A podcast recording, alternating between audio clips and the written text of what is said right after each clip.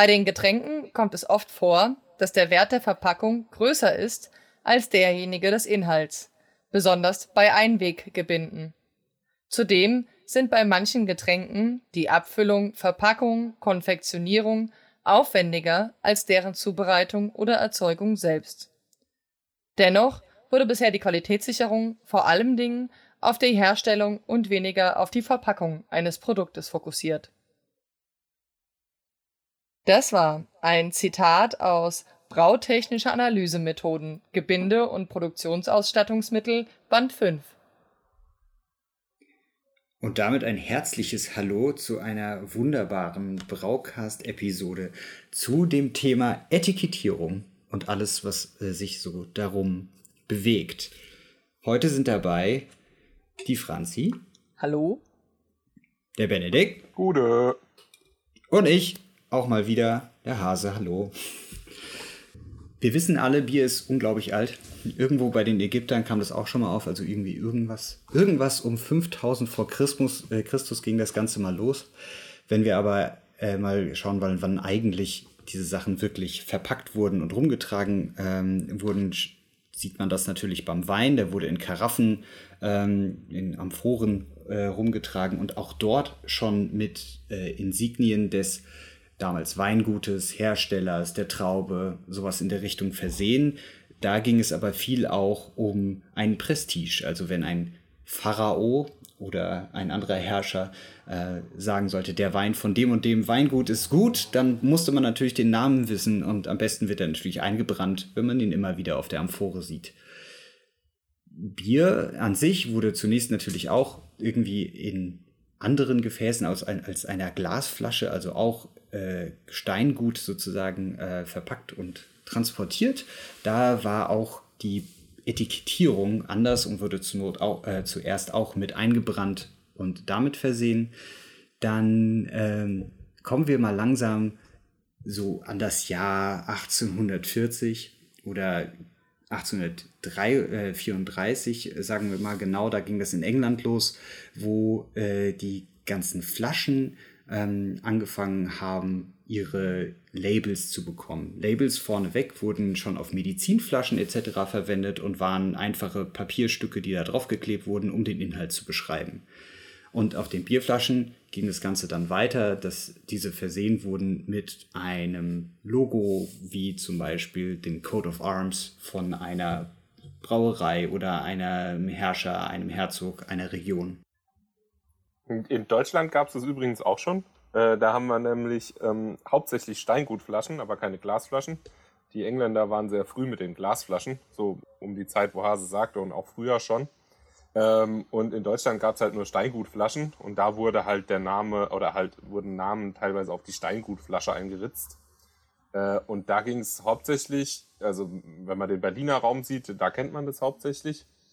Und da wurden die Namen des äh, des Verkäufers, also beziehungsweise des Flaschenverlegers eingeritzt. Also ist ziemlich spannend, das ganze Thema. Später wurden dann auf den Porzellanteilern von den ähm, Plopflaschen oben, wurde auch der Name dann reinge, also eingraviert oder gezeichnet. Ähm, genau. So ein bisschen gehst du da auch in der Berliner Weiße Folge drauf ein, Bene, ne? Genau, ja. Also, also ist, wir sind da ziemlich nah beieinander. Also Deswegen ist es relativ spannend, ist meistens nur über das Englische bekannt, weil man äh, im deutschen Raum gar nicht so stark darüber spricht. Man denkt immer, ja, ja, Bier war in Flaschen. In, äh, hauptsächlich war das eigentlich in Fässern. Und dieses in Flaschen füllen, das kam erst äh, mit der Zeit. Und warum sprechen wir England an? Vor allem, weil das, das Bierlabel eigentlich erst durch den großen Export der englischen Kolonisation sozusagen ähm, vorangetrieben wurde. Und es war eher so, dass zunächst wurden die Flaschen ähm, am Flaschenhals oder der, der Verschluss wurde sozusagen mit, mit Wachs übergossen, um ihn zu isolieren oder zu verschließen, richtig luftig zu verschließen.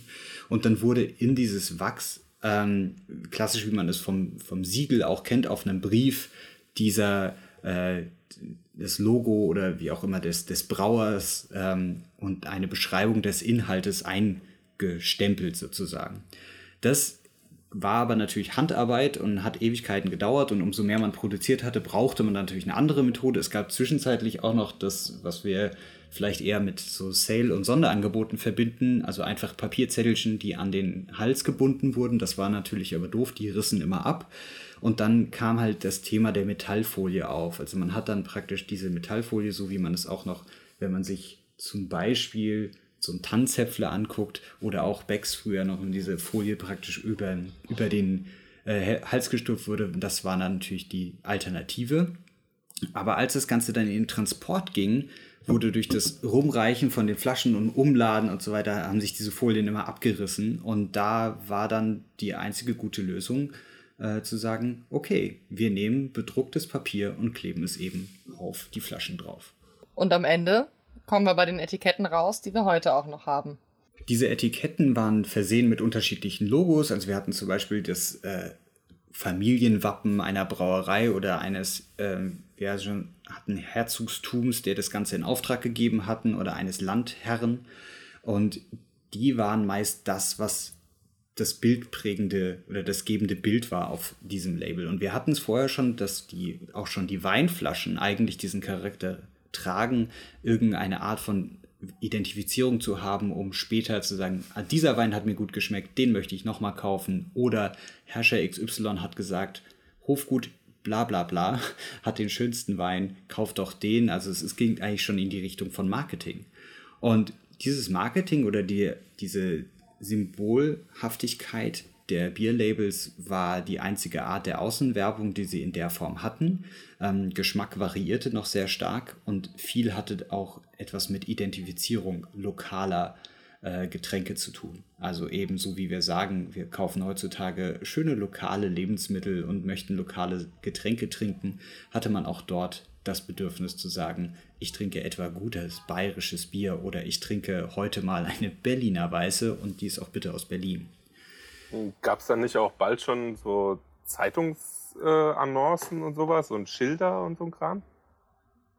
Genau, also die ganzen, wie wir es heutzutage auch schon kennen, der klassische Brauerschirm oder Sonnenschirm, der als Werbegeschenk einer Brauerei gegeben wird, ähm, oder die Lampen, das ist eins der älteren Mittel, also eine praktisch eine Glaslampe, in die früher noch entweder eine Öllampe oder eine Kerze sozusagen also, cool. äh, drin war, die waren bemalt, also die Scheibe war bemalt eben mit dem Bier, das dort verkäuflich war. Geil. Also das Bier war ein werbendes und treibendes Mittel zu sagen, ich gehe in diesen Pub, in diese kleine Kneipe, weil die haben eben das Bier der Brauerei X.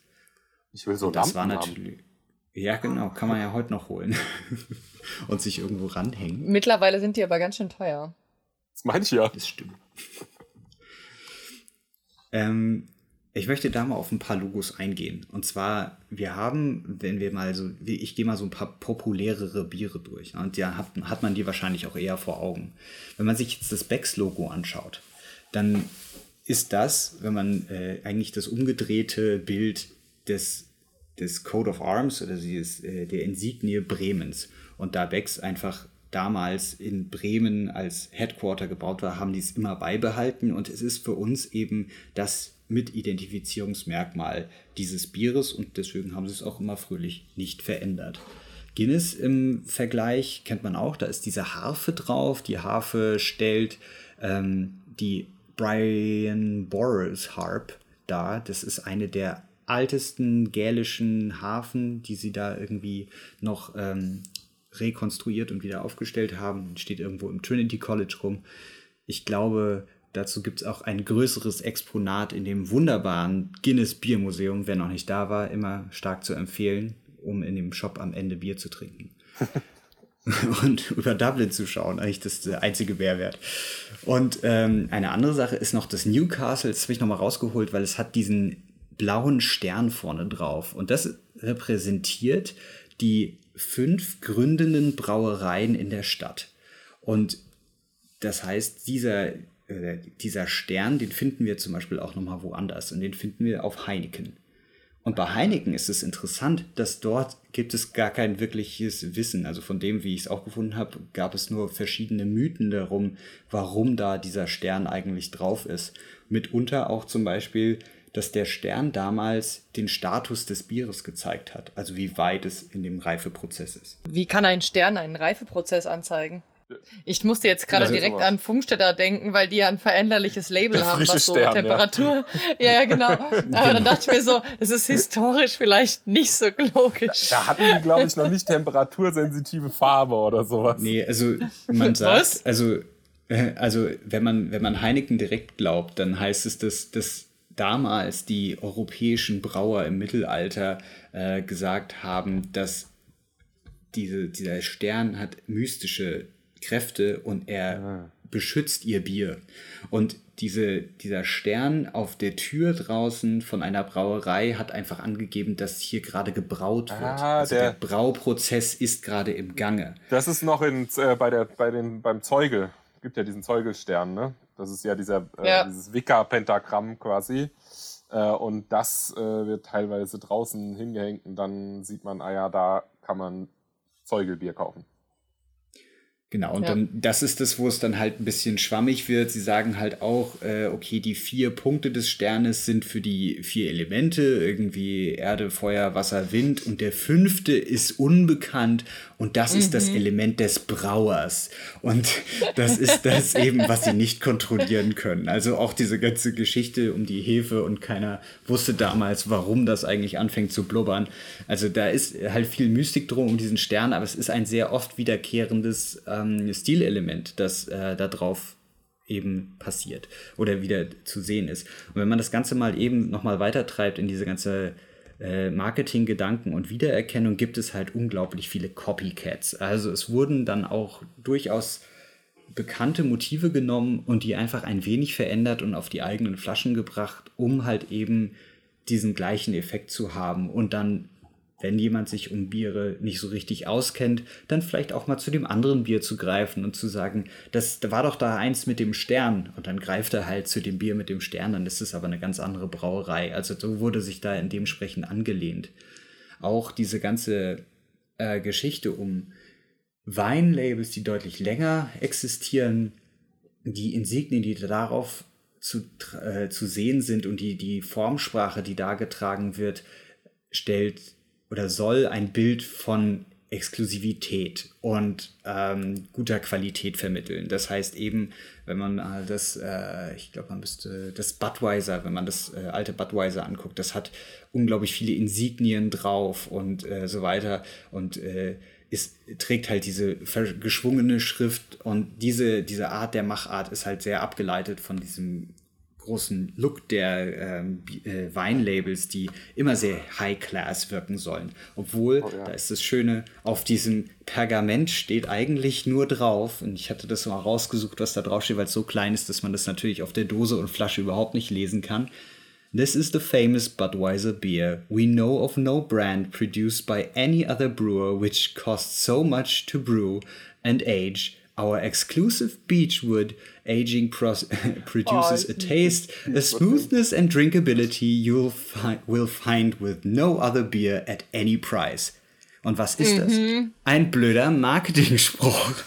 Und ähm, diese ganze Geschichte über, über das, was auf den Labels zu finden ist, ist einfach unglaublich alt und hat sich bei den Leuten eingebrannt und wird deswegen auch nicht mehr weggenommen. Es geht viel um den Wiedererkennungswert und dass das halt eben diese, dieser Bestand, wie zum Beispiel auch dieses, äh, diese Anlehnung an die an die Silberfolie, die früher über die Flaschen gezogen wurde. Auch das ist immer noch auf den Flaschen drauf, obwohl wir eigentlich ja gar keine, keinen Grund haben, oben um den Flaschenhals noch was zu, zu packen. Oder Du meinst die. Kopfeinfaltung. Ja, Endlich danke konnte ich dieses. Wort. Jahrelang habe ich darauf gewartet, Kopfeinfaltung irgendwo sinnvoll anbringen zu können. Weil tatsächlich ist das der Fachbegriff für eben jene Folie. Ich kannte das bisher immer nur als, ja, da kommt Staniol drumrum, ne? Sagt man halt so salopp, wenn man irgendwie das Ganze abfüllt mit dem, mit der Folie oben. Und dann habe ich im Kunze nachgeschaut und dann steht da Kopfeinfaltung.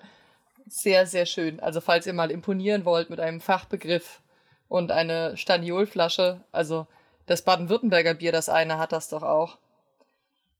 Ähm, Weiß ich gerade gar nicht. Ja. Tannenzäpfle? Nee, oder? genau, das Tannenzäpfle hat das ach so, ja auch. Mhm. Ja. Ähm, Dann Äh, Thomas, könnt ihr ich demnächst hab- anbringen. Ich hatte nämlich auch letzt geguckt, also äh, Thomas Hardy hat nämlich auch sehr lange diese, dieses, äh, diese Goldfolie gehabt. Das ist so ein ganz alter Barley Wine, da gibt es 100.000 Verticals, kann man dann immer trinken, wo du äh, von 1960 bis 80 irgendwie durchgängig Biere produziert hattest. Hm. Da frage ich mich immer, wie haben die das früher gemacht? Weil Staniol etikettieren ist echt anstrengend. Ja. Genau, und wenn man da mal draufschaut auf die alte Etikettierung, daher kommt auch zum Beispiel das, dass man, äh, man kennt das, wenn man ein rundlaufendes Etikett hat, also man hat einen langen Streifen, den man einmal drumrum legen will, dann ist es unglaublich aufwendig, dass genau, dass es genau sitzt, genau gerade ist.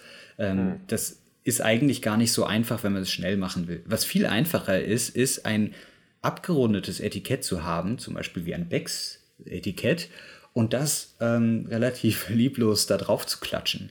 Dadurch, dass es abgerundet ist, fällt es den Leuten nicht so auf, wenn es nicht ganz 100% gerade sitzt in der Handarbeit und äh, oh. lässt sich auch viel, viel einfacher auftragen, weil man eben nicht diese fuddelspitzen Ecken hat, die sich dann wieder ablösen. Und da hat sich etwas entwickelt. Zunächst hatten diese Flaschen immer nur ein Etikett drauf. Und dann, da gehen wir, glaube ich, später noch mal ein bisschen ein auf die ganzen äh, Bezeichnungen, die eigentlich auf so ein Bieretikett mit drauf müssen. Aber das gab es ja da zu Anfang auch gar nicht, sondern da war das natürlich davon geprägt, dass man mit dem Etikett werben wollte. Das heißt, man hat mit so etwas geworben, wie zum Beispiel den Inhaltsangaben. Also, dass man ein bestimmtes Weizen verwendet hat oder dass man eben in den Prozess XY mit reingebracht hat. Und diese Labels, die wurden dann irgendwann natürlich ein bisschen klein, wenn als dann diese ganzen neuen Angaben reinkamen, die oder die Leute angefangen haben zu werben, zu sagen, nach deutschem Reinheitsgebot und übrigens ist das drin und dann kam irgendwann der Strichcode dazu und dann kam eben auch das zweite Label auf die Rückseite. Einfach um Platz zu machen. Man wollte ja eine Marketingfläche haben und hatte dann eine andere Fläche, die war so die Arschlochseite. Da musste dann alles drauf, was vorne nicht unbedingt zu finden sein musste. Man nennt es auch äh, Bauchetikett und Rückenetikett. Ich finde Arschlochetikett für die Rückseite auch gut. ja, es ist quasi so ein bisschen von äh, dem minimalsten, der Min von der minimalsten Komplexität, wie so bei so einer Göse, wo einfach nur ein weißer Strich gemacht wurde, bis hin zu dem, was wir heute haben, wo du teilweise ja Chargennummern und alles Mögliche auch noch mit drauf hast und wirklich bis ins kleinste Detail beschrieben wird, vielleicht sogar noch mit einer Story drumrum, ähm, was denn dieses Bier eigentlich ist. Ne? Obwohl die Story ja eher eine neuere Entwicklung ist. Also ich weiß noch, als ich angefangen habe, bewusster Bier zu trinken, ähm, so 2011, 2012, also wo ich so mein erstes IPA in der Hand ja. hatte und so. Ich weiß noch, ich glaube, irgendwann so die nächsten ein, zwei Jahre kamen die Störtebäcker-Flaschen raus. Und da stand plötzlich drauf, welche Malze die verwendet haben und welche Story des ja. IPA, ich glaube, was. Auf jeden Fall kamen die ersten Flaschen damit raus, yeah. wo so die Story vom IPA drauf stand. Und es war voll die Neuheit, weil ansonsten bei den restlichen Biersorten hattest du das nie draufstehen. Du hattest einfach so ja, gut, Hopfen, Malz, Wasser drauf. Ja, aber, aber wir, ich meine, die Frage ist, wann du sagst, dass es eine Neuheit ist, weil wir sehen ja bei diesem Beachwood Aged äh, äh, ne, äh, Ding, dass sie da ja auch voll die, voll die Geschichte gesponnen haben. Äh, bei okay, Budweiser. stimmt ja. Äh, und das ist halt immer wieder so ein äh, Kommen und Gehen. Ich habe irgendwie so das Gefühl, also irgendeiner äh, prägt den Spruch von wegen so, es eigentlich alles, was wir im Bier machen, gab es eigentlich schon mal. Du erfindest nichts Neues. Guckst einfach nur mal 100 Jahre zurück und dann gab es es schon mal. Also Da muss man auch sagen, also das Budweiser, also Budweiser war ja, glaube ich, bis, äh, also bis 1908 waren, das war das, waren die Labels auch in Deutsch. Und erst dann äh, haben sie praktisch auf Englisch umgestellt, weil sie so viel Export produziert haben. Also das war, äh, also da ich, müsste auch die Zeit gewesen sein, wann das eigentlich äh, umgedreht wurde, so von der Sprache her. Ja. Das US-amerikanische Budweiser kommt aus Deutschland? Nee, es das sind deutsche US Immigranten. Genau. Ja. Ah, okay, wieder was gelernt. Genauso wie Papst und so. Also da, da gibt es ein sehr gutes Buch, das heißt äh, Lager. Äh, und äh, das ist echt super geil, die Story quasi. Wie quasi wo was hin, wer wohin gewandert ist und im Endeffekt diese ganzen äh, Marken dann ins Leben gerufen hat und wie quasi der Siegeszug von Lagerbier war. Ah, okay. Dann sollten wir das auf jeden Fall verlinken. Und also auch so Bilder wie, äh, oder so Biere wie St. Pauli Girl. Ich glaube, das habe ich hier noch nie äh, wirklich so wahrgenommen. Es ist aber irgendwie eher so ein Exportding. Also es wird ja in den USA auch immer getrunken. Okay. Mhm. Ähm, dazu aber auch, was eigentlich ganz cool ist, ist, dass in dieser ganzen, nennen wir es mal Craft-Bewegung, ist ja eigentlich schon so groß, dass es nicht nur noch eine Bewegung ist, aber da wird ja wieder mehr Fokus auch auf, nennen fast schon Kunstwerke auf den Flaschen äh, äh, gelegt. Also man nehme jetzt zum Beispiel mal Flügge, die haben ja sehr, sehr ansprechende Labels. Ähm, oh, ja. Und da ist es halt eben so, dass das früher auch schon gemacht wurde. Da wurden äh, Künstler für Weinflaschen sogar, ähm, ich glaube, es war, wer war es denn nochmal genau? Doch, ich glaube, es gibt sogar ein Label, das irgendwie von, war es Dali oder irgendjemand anderes? Ich muss mal gerade nochmal nachschauen dann, aber es war auf jeden Fall, größere Künstler wurden auch dafür ähm, gewonnen, für dann einen besti bestimmten Wein praktisch ein, ein Kunstwerk äh, anzu anzufertigen, was dann, es war Picasso, Entschuldigung. Picasso wurde, also es gibt ein Picasso Weinlabel und das wurde dann natürlich dadurch äh, unglaublich viel besser. Wer weiß, wie gut der Wein dann da drin war, aber er wurde auf jeden Fall äh, erarbeitet. Und das findet man in der Craft Beer Szene auf jeden Fall auch wieder, diese Fokus darauf, dass das alles auch sehr viel schöner aussieht. Ja, ja ich habe Dominik jetzt im letzten auch, also Dominik von Flügge jetzt im letzten auch gefragt, ob sie nicht irgendwann planen, Drucke von ihren Labels ähm, zu verkaufen, weil ich tatsächlich ähm, es gibt eins, da habe ich jetzt, genau, das eine Bier heißt Heinz und das eine Bier das Himbeerrosé, der Erik. Ich finde die Vögel so unfassbar niedlich. Also ich würde sie mir in die Wohnung hängen. Aber noch gibt es es leider nicht. Da warte ich noch also Es gibt ja drauf. das Original, ne? Das ist ja gemalt. Ja. Also. aber das ist halt auch wieder sehr teuer. ja. ja, aber äh, ich finde es äh, äh, spannend.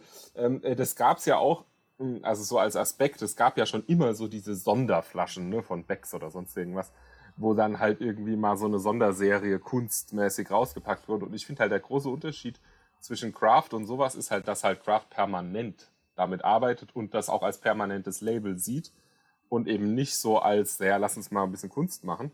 Das finde ich halt total spannend, weil halt, also erstens natürlich auch durch diese immer wieder neu wiederkehrenden Labels, äh, also äh, neuen Biere, äh, immer, durch immer wieder was Neues hast du halt auch die Möglichkeit, immer wieder ein neues Label drauf zu packen. Und so Marken wie Tuöl oder sowas oder äh, äh, andere, die, die nehmen das halt wirklich ernst und sagen, ja komm, wir machen jedes Mal einen neuen Künstler drauf. Das ist halt auch eine Art, mit dieser äh, Fläche umzugehen. Andere nehmen halt immer einen Künstler, jetzt wie Flücker oder sowas. Genau, und das ist halt auch ein Thema, was jetzt, da kommen wir mal an so einen kritischen Punkt, wenn man die Kunst zu weit treibt. Und ähm, wir waren ja schon kurz bei Störtebecker und da gibt es eine kleine Brauerei, die ist einen Ticken weiter auf so eine Halbinsel drauf, äh, und zwar die Inselbrauerei. Und die haben sich, wer weiß, was der Gedanke dahinter war, aber auch dieser, dieser Herangehensweise, naja, unser Canvas kann eigentlich viel, viel größer sein und haben halt eben diese komplett papierummantelten ähm, Flaschen angefangen rauszubringen. Sehen ja auch immer schön aus, sind ja auch schöne Gemälde drauf, aber mir hat ein Vögelchen gezwitschert, das ist gar nicht so gut für diesen ganzen Prozess mit den Pfandflaschen und so weiter. Ne, das, das Problem dahinter ist tatsächlich, ähm, ich bin ein ganz großer Fan von Mehrweg. Also tatsächlich finde ich Recycling sehr geil. Das heißt, ich denke mir, cool, wir können unsere Flaschen wieder abgeben, so auch wenn es manchmal nervig ist und irgendwie wegen 8 Cent viele auch ein bisschen jammern. Aber an sich ist das cool, dass wir einen Prozess recyceln können. Aber tatsächlich muss man auch bei Etikettierung darauf achten, dass es recycelbar ist, weil nicht jede Etikettierung ist unbedingt löslich. Ich gehe davon aus, dass die Inselbrauerei eine Flaschenwaschmaschine haben wird, die diese Etiketten lösen kann, aber alle anderen halt nicht. Das heißt, wenn der Mehrwegprozess so abläuft, dass diese Flaschen woanders hingelangen, werden die halt, gehe ich davon aus, wahrscheinlich ausgepusht und damit zerstört und damit nicht ähm, gewaschen, sondern werden dann wieder eingeschmolzen, wenn das überhaupt klappt. Und ähm, ich hatte die auch nochmal angeschrieben, aber habe leider keine Antwort bekommen, weil ich die nochmal fragen wollte nach ihrer Etikettiermaschine, weil ich in Erinnerung habe, dass ich mit dem Etikettiermaschinenhersteller mal auf einer Messe geredet habe. Das war sehr spannend. Das war eine Linear-Etikettiermaschine. Das heißt, die Flaschen sind geradeaus durchgelaufen und haben keine Runddrehung gemacht. Aber eigentlich kann ich mir das bei deren Abfüllmengen nicht vorstellen, weil Linear-Etikettiermaschinen eigentlich eher für kleinere Mengen gedacht sind. Ähm, genau, aber die Inselbrauerei, ich gehe davon aus, die machen das, weil tendenziell natürlich der Geschmack des Bieres besser erhalten wird, umso dunkler er gelagert wird. Deswegen ist es bei Becks nicht dramatisch. Die wollen den Fehlgeschmack, den Lichtgeschmack ja. Den, ja, deswegen kann ja. ich keinen Becks trinken. Ich finde es unfassbar ekelhaft, ähm, weil die einfach diesen Fehlgeschmack bewusst drin haben. Ja, also es ist, gutes Bier ist nicht in grünen Flaschen. Deswegen es Bier gibt, in weißen Flaschen sollte man die Finger ganz von lassen. Es gibt aber, wenn du, wenn du richtig, also wenn du schon bei, sag ich mal, etwas eher fernsehbierigeren Bieren bist, es gibt auch mittlerweile Hopfen-Extraktprodukte, äh, die äh, komplett lichtstabil sind, weil quasi die, ähm, die lichtgeschmacksbildenden Aromenstoffe raus, raus extrahiert sind. Aber wie gut ist denn dann noch der Hopfen? Ja, ich habe jetzt nicht gesagt, dass das Bier gut schmeckt. Es ist bloß kein Lichtgeschmack mehr drin. Ja, okay. Aber Becks hat das ja als, als äh, wie nennt man das? Ja, also du machst einen Becks auf und du riechst diesen unfassbar krassen Fehlgeschmack. Ja, und oh, sau viele Leute identifizieren das. Halt das Gras. ja. ist wirklich so viel, das ist so irgendwie schon, das ist so verankert. Und es ist ja eigen. In unserer Jugendkultur aus so, ja, es riecht voll nach Gras, ist so lecker. Uh. Und, und das Ding ist tatsächlich, äh, man kann es der Inselbrauerei ja auch eigentlich hoch anrechnen, dass man sagt, okay, die haben Sonderbiere, die wollen, dass diese Sonderbiere tatsächlich zu 100% gut beim Kunden ankommen. Auf der anderen Seite ist die Inselbrauerei ja unter anderem bei Rewe und ähnlichen vertreten und die machen das jetzt nicht in die Kühl Kühltheke. Das heißt, das Zeug liegt lauwarm irgendwo in der Gegend rum. Das ist auch nicht für jedes ja, aber das Bier ist ein ideal. Grundsätzliches aber Problem, das ist halt ja, das ist ein grundsätzliches Problem des deutschen Marktes. Aber ich glaube ehrlich gesagt nicht, also ich würde jetzt mich so ein bisschen dagegen wehren, dass das nur wegen der Lichtstabilität ist. Ähm, ja, weil man. Ja, es ist auch ein Alleinstellungsmerkmal. Genau, weil, also wenn du jetzt eine Richtig. komplett gerappte Flasche siehst, von oben bis unten mit Papier äh, und, und im Endeffekt eine, äh, eine Flasche, wo es einfach nur äh, standardmäßig ein Label gibt. Ähm, oder, also ich fand das mal relativ spannend, da hat letzt einer die Labels von hellen Bieren, also äh, es helle, äh, mal so nebeneinander gestellt und hat geguckt, welche alle blau sind. Es waren sehr viele blau so hellblau bis, bis mittelblau. das ist wohl so ein Markenzeichen, dass helles Bier wohl blau ist. Genau, das ist halt eben dieses, dieser MeToo. Also man möchte diesen Effekt haben, dass man genau für das andere gehalten wird. Eventuell, weil man vielleicht auch vom Geschmacksprofil ja gar nicht so hundertprozentig da reinpasst, mhm. kann man einfach mit der Erwartung, jetzt kommen wir sehr in einen Designsprech hinein, aber also das ist halt einfach wenn, du kannst diese Erwartungskonformität erzwingen, indem du halt einfach visuell das Ganze in eine Richtung drängst und dann denken Leute auch, ja, ich habe ein helles gesprochen, äh, getrunken und das ja. trinken sie dann und ist über, wenn du es über kurz oder lang immer weitermachst, dann nimmt so ein Geschmack auch äh, dann im, im Kopf der Leute, ja. identifizieren sie dann irgendwann, okay. so schmeckt ein helles, was vielleicht ganz entfernt vom hellen schmeckt und sind das nächste Mal, wenn sie ein sagen wir mal in Anführungszeichen, dann eine richtige helle trinken, total enttäuscht, weil es nicht das Geschmacksprofil ist, was sie erwartet haben. Ja, ja. Und das ist halt auch das, also das hast du ja grundlegend im, im, in der Marketingwelt überhaupt, oh. also dass, dass mit, damit gearbeitet wird. Und das ist halt eben im Bier nicht anders. Ähm, genauso kennen wir das äh, bei Radler und so weiter. Da wird dann was draufgedruckt, was dir Frische suggerieren soll. Ähm, sei es Zitronen, Limetten und äh, ja, oder Pilz, die grünen Flaschen. Ne? Ja, genau. Äh, ich meine, äh, Becks ist ja nur einer, ne? Becks, Heineken, Funkstätter, äh, da, da, kannst du jetzt anfangen aufzuzählen. Alle haben ihr Pilz in äh, äh, grünen Flaschen ähm, und ja, also. Was absurd ist, weil gerade Pilz hopfenbetonter ist und Hopfen das ist, was lichtinstabil ist. Also es ist wirklich was, was. Ja, jetzt hör doch mal auf, hier von Qualitätsansprüchen ist. zu reden. Das ist doch das nicht. und was mich, was mich immer sau frustriert, ist, wenn ich irgendwie ein supergeiles Bier zu Hause habe und es irgendwie voll begeistert mit jemandem teilen möchte. Und dann bekomme ich gesagt, das schmeckt überhaupt nicht nach Pilz. Und ich denke mir so, was? Weil einfach Menschen eine Erwartungshaltung haben, dass ja. es nach diesem Fehlgeschmack und nach diesem falschen Geschmack schmeckt. Und dann sagen die ja, es schmeckt ja gar nicht nach Bier. Und ich so, doch, aber nach richtigem Bier und nicht nach der Plörre. Ähm, Und weil Hase das mit dem Zitronensaft äh, gesagt hat, äh, da hatte ich eine lustige Story rausgesucht. Und zwar gab es ein Urteil vom 14. Juni 2018, das ähm, entschieden hat, dass man bei Naturradler tatsächlich weiterhin erfrischender Zitronensaft draufschreiben darf, auch wenn kein Zitronensaft drin ist. Einfach, wenn man davon ausgeht, dass Leute bei Radler ja eh nicht erwarten, dass alles an Zitronengeschmack vom Zitronensaft kommt. Und dann dachte ich mir ja. auch, irgendwie ist das inkonsequent. So einerseits wird gesagt, ja, wir wollen Produktqualität, wir wollen, dass die Verbraucher nicht getäuscht sind. Und dann haut man aber solche Urteile raus, ja. wo ich ein bisschen also, perplex war. Also ich habe auch das Gefühl, das würde nicht unbedingt vom, vor einem europäischen Gericht standhalten, dieses Urteil. Hätte ich, ja. hätte ich meine Zweifel. Ich meine, vielleicht bin ich auch nicht auf dem aktuellsten Stand. Vielleicht gab es da auch noch eine weitere nee, nee, nee, die, die Urteilssprechung ja zu, aber. Aber ich denke halt hier. mal, also, wenn man es weitergeben. Der, der Durchschnittsverbraucher mache seine Kaufentscheidung viel mehr von der Geschmacksrichtung, dem Alkoholgehalt und dem Mischungsverhältnis abhängig. Vor diesem Hintergrund deute er die Angabe mit Zitronensaft Vielfalt als Hinweis auf eine bestimmte und besondere ausgeprägte Geschmacksrichtung. Eine Täuschungsgefahr bestehe folglich nicht. Letzte äh, Zweifel könnten ja zudem durch einen ja Blick in den Zutatenverzeichnis eingeräumt werden. Da bin ich aber auch mal dafür, dass man bei einem Stout, ob das jetzt mit äh, Kaffee oder ohne Kaffee ist, durchaus eigentlich dieses Urteil nehmen könnte und da selber auch drauf setzen könnte, weil bei einem Stout gehe ich ja grundsätzlich erstmal davon aus, dass es röstmalzig schmeckt. Und ob da jetzt noch Kaffee mit drin ist, ist mir ja wurscht. Damit ist es ja auch kein Bier, es ist ja ein Stout. Hm.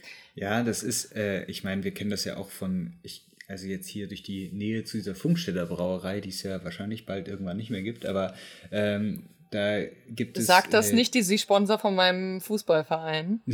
mein Fußballverein hat auch nicht viel Geld. Die haben ja einen Naturradler. Und dieses Naturradler wirbt, glaube ich, sogar damit zu sagen, irgendwie sowas wie mit echtem Zitronensaft. Ja, das sind Was dann 2%. Genau, das ist halt auch dann, da soll der Verbraucher mal schön auf die Rückseite gucken. Ja, aber es ist ja, ja mit echtem Zitronensaft. Sie lügen ja nicht. Ja, die, die Aussage ist nicht falsch. Korrekt. Ich bin, genau, also ich bin, also mein Körper besteht auch aus Teilen aus Gold. Äh, ja. da aber, darfst du jetzt nicht so genau nehmen. Jetzt äh, wäre dann, äh, wäre jetzt aber eine Sache, die mir mal, die, die mir da im Kopf rumschwirrt wenn wir jetzt, wir hatten schon die Etikettiermaschinen und Rundlaufen und Gradlaufen und jetzt verstehe ich immer noch nicht, was ist denn der Unterschied zwischen einer Gradlaufen und einer rundlaufenden Maschine? Ähm, tatsächlich einfach die Bewegung der Flasche und wie sie etikettiert wird. Das heißt, ähm, weiß nicht, ob ihr alle dieses Bild von den auf Bändern laufenden Flaschen vor euch habt. Wenn nicht, ja, wir stellen euch auf jeden Fall auch on Videos online, weil es ist so eins meiner Highlight-Gefühle, wenn ich irgendwie so Flaschen zugucken kann, wie sie auf irgendwelchen Bändern vorwärts transportiert werden. Ich liebe das. Und tatsächlich, selbst in der Craft-Bier-Brauerei ist es ja oft so, dass der Status, ab wann man nicht mehr die Etiketten per Hand drauf macht, sehr schnell erreicht ist, weil alles in den Wahnsinn treibt, dass sie es per Hand etikettieren müssen. Es gibt zwar so ein paar Hand-Etikettierer, wo man nett auf Anschlag die Flasche reinlegen kann, dann wird das Etikett rumgerollt das geht schon. Ist auch einer der Gründe, warum viele Kleinbrauereien einfach rundum Etiketten haben.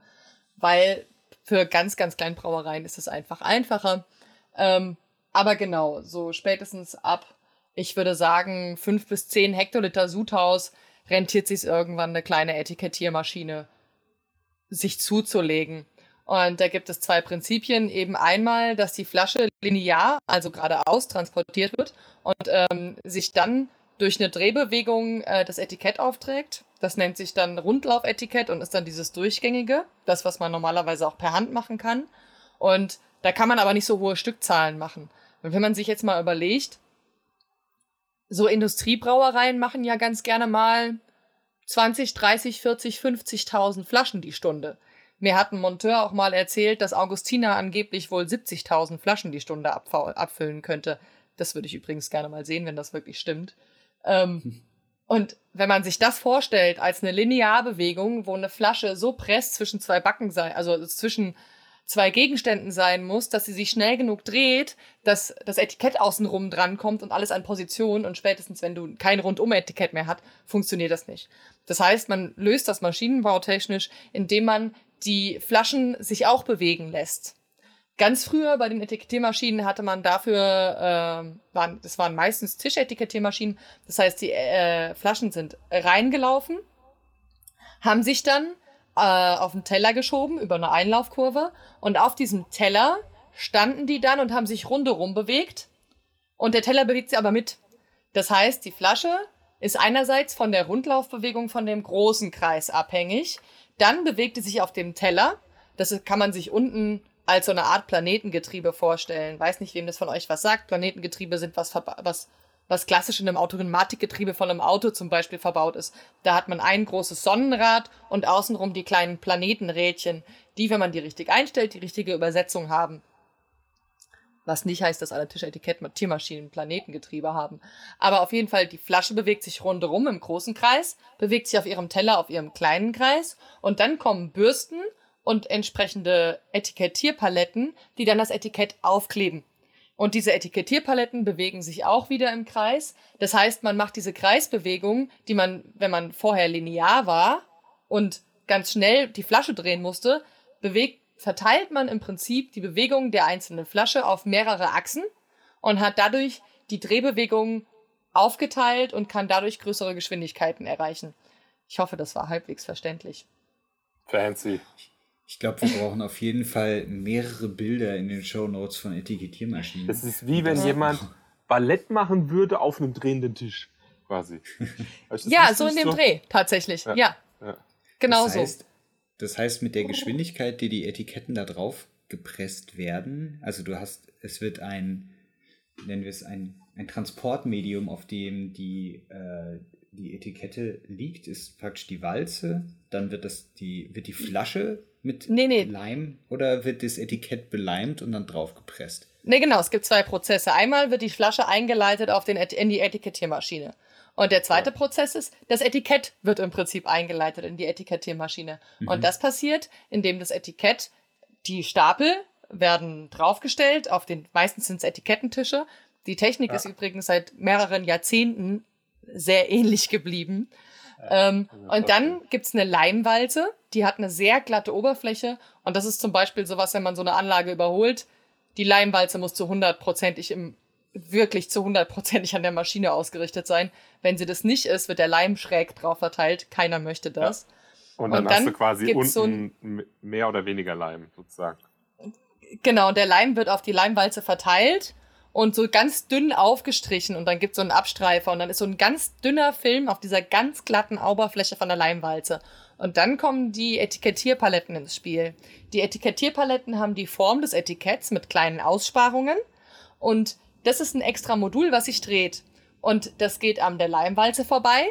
Durch die Leimwalze bekommt die Palette den Leim draufgetragen und dann geht es am Etikett vorbei und greift mit dem Leim das Etikett ab und die nächste ah. Station ist dann die Flasche, wo die Leimwalze dann wieder das Etikett abgibt an die Flasche. Das heißt, wir brauchen eine Geschwindigkeit zueinander von Flasche, Leimpalette und ja. Etikettennachschub und eine Leimhaftigkeit, die nicht zu schnell trocknet, aber auch nicht zu langsam. Und das ist ein unglaublich spannender und diffiziler Prozess. Deswegen, wenn man da einmal einen funktionierenden hat und dann anfängt dran rumzudrehen, werden alle wahnsinnig, weil man tatsächlich nie auf Anhieb alle Prozesse mitdenken kann. Ja, kann ich mir vorstellen. Deswegen mag ich diese Maschinen auch so gerne. Aber das, Aber das heißt, also das wenn ich die, die, ich kann meine Labelform gar nicht so schön variieren, weil das immer genau da reinpassen muss. Ja. Ja, generell das war auch eine Frage du, auf. Aber generell willst du ja auch deine Formen, also du willst sowohl die Flaschenform als auch die Etikettenform nicht häufig variieren, weil das jedes Mal eine krasse Einstellung an den Maschinen, an den Abfüllmaschinen als auch an den Etikettiermaschinen nach sich zieht. Das kommt drauf an, wie modern eine Anlage ist. Ja gut. Also, weil tatsächlich Genau, weil tatsächlich hat man mittlerweile deutlich mehr Modularität. Es gibt äh, den zweiten, also es gibt ja mehrere Unterscheidungen von Etikettiermaschinen. So einerseits, wie viele Etiketten willst du aufbringen? Willst du nur das Bauchetikett und das von Hase so nett äh, betitelte Arschloch-Etikett? Oder hast du noch ein Brustetikett beziehungsweise ein Halsetikett, also diese Krause oben? Ja. Oder willst du noch Staniol, also den, die, die Kopffaltung? ähm, willst du die noch aufbringen? Das sind ja sehr unter Kopfeinfaltung. Das sind ja einmal die äh, unterschiedlichen Ansprüche und dann ähm, auf welche Flaschen willst du das aufbringen? Und dann möchtest du unterschiedliche Sorten abfüllen. Das macht ja auch ja. einen Unterschied. Wenn du einfach immer die gleiche Flasche abfüllst, so hat mir das damals der Monteur zu Augustina erklärt. Der hat gemeint, Augustina ist eine Monoanlage, also Ein-Sortenanlage. Die wechseln nix. Deswegen haben die andere Geschwindigkeiten als Anlagen, die zum Beispiel die Sorten wechseln. Und ähm, dann gibt's bei den Etikettiermaschinen eben das Ding mit, dass es sehr feste Maschinen gibt, die wirklich, da musst du immer alles komplett umbauen, um einen Sortenwechsel zu machen. Und die modernen Sachen, da habe ich übrigens auch Videos zu rausgesucht von Kronis und KHS. Das sind so die großen Player in der Szene, die Etikettiermaschinen herstellen. Ähm, da wird das so ein bisschen gezeigt, weil das ist der neue heiße Scheiß, also naja, neun ist auch schon ein paar 20 Jahre alt oder so. Da kannst du quasi die einzelnen Module an die Maschine ranschieben. Das heißt, oh. einerseits kommt die bedienende Person besser an die Maschine ran Andererseits kannst du tatsächlich zum Beispiel theoretisch die einen Module rüsten, während du die anderen dran hast. Und ja. die ganz neuen Maschinen haben zum Beispiel Servomotoren unter jedem einzelnen Etikettenteller. Das heißt, die stellen hundertprozentig präzise alles ein, worauf die Flasche ist. Und der Tisch ist dann verfahrbar und so. Aber viele Brauereien haben das auch überhaupt nicht, weil das echt die super teure moderne Technik ist. Und jetzt wäre dann nochmal die andere Frage, die so ein bisschen hinkt drin, ist ja, also wir haben ja unterschiedliche Flaschengrößen. Also wenn wir die klassische Becks-Flasche nehmen, die kleine, schmale, grüne und dann Longneck. die dicke Augustiner-Flasche, ähm, haben wir Euro. einfach eine an... Bitte? Das eine ist die Longneck, ne? also ja, das ist eine 0,33er Longneck und das andere ist eine Euro-Flasche, nennt man die. Ah, Genau, so genau. die klassischen Dinger sind Euroflasche, mhm. Steini-Flasche, NRW-Flasche, Longneck und äh, Vichy NRW-Flasche. Wenn ich das, also wenn ich die unterschiedliche Flaschengröße habe, dann bin ich ja wahrscheinlich, da kann ich nicht einfach nur irgendwie den, sozusagen den, den Leimteil auswechseln, sondern da muss ich ja wahrscheinlich noch deutlich mehr anpassen, um die Flexibilität ja. zu haben, äh, da drauf ja. zu etikettieren. Ich würde da der, eigentlich könnte man da dieser Twitter-Frage mal weiter hinterhergehen. Jetzt haben wir einen Teil davon schon so ein bisschen äh, reingeschaut. Ähm, diese Frage über Twitter kam, war, ähm, warum oder was muss auf ein Etikett, da können wir ja auch später nochmal drauf eingehen, und warum sind alle Etiketten in der Regel so langweilig in der Form? Gibt es da irgendeine Norm? Ähm, darauf kann man einmal sagen, dass es faktisch keine wirkliche Norm gibt. Also man sieht es an zum Beispiel so etwas wie den Corona-Flaschen, wo wir gerade wieder bei Coronavirus sind, aber ähm, den äh, Corona-Flaschen zum Beispiel, wo ja direkt auf die Flasche aufgetragen wird. Und dann haben wir ja noch äh, so andere lustige Sachen wie metallische Folien und Plastikfolien, die aufgetragen werden. Und die Form kann eben auch variieren, weil wir da äh, eben einfach nur die aufbringende ja, Schablone sozusagen anpassen müssen. Warum es nicht gemacht wird, hängt ein bisschen damit zusammen, dass jede Ecke, die praktisch auf dem, an dem Etikett dran ist oder jede Erwölbung ist etwas, was natürlich äh, einfacher abgeht. Also die klassische lange Seite, die entlang der Längsseite einer Flasche aufgetragen ist, aufgebracht ist, das ist praktisch die stabilste Klebefläche eines Etikettes. Und die ganzen spitzen Ecken, die aufgebracht werden, eben nicht der Rundbogen, der sich über die Rundung der Flasche dann auf die nächste, auf der, an der Seite lang zieht, also sozusagen auf der, in der horizontalen, ist aufgrund der Beugung auch wieder relativ stabil. Das heißt, das perfekte Label ist praktisch so etwas wie das Becks-Label. Das ist etwas, was am schwierigsten oder, oder wo es am langlebigsten ist, wenn man den Transport und so weiter betrachtet. Das ist jetzt aber auch, glaube ich, eine, eine Erkenntnis, die schon wieder ein paar Tage alt ist. In der Zeit danach haben sich natürlich die Materialien, Klebstoffe etc. so viel weiterentwickelt, dass die Aussage wahrscheinlich relativ hinfällig ist. Mhm. naja, also ja, tatsächlich. die Frage nach dem Klebstoff fällt sich immer noch. Ja, das auch. Aber das ist wirklich, also ich würde sagen, einerseits, du brauchst für unterschiedliche Etiketten einfach unterschiedliche Paletten. Das ist einfach der Fall. Das heißt, es wird teurer. Wenn du mehr Etikettenvarianz haben willst, es sei denn, du bist eine Brauerei, die eben nur eine Etikettenform macht und nur eine Biersorte, dann geht das schon. Dann kannst du auch was Außergewöhnlicheres machen. Und gerade in kleinen Margen, wenn du nicht so hohe Geschwindigkeiten in der Etikettierung hast, da kannst du auch eher mal irgendwie was Besonderes machen. Aber was es ist im Prinzip Palette ein Risiko. Mal? Sorry.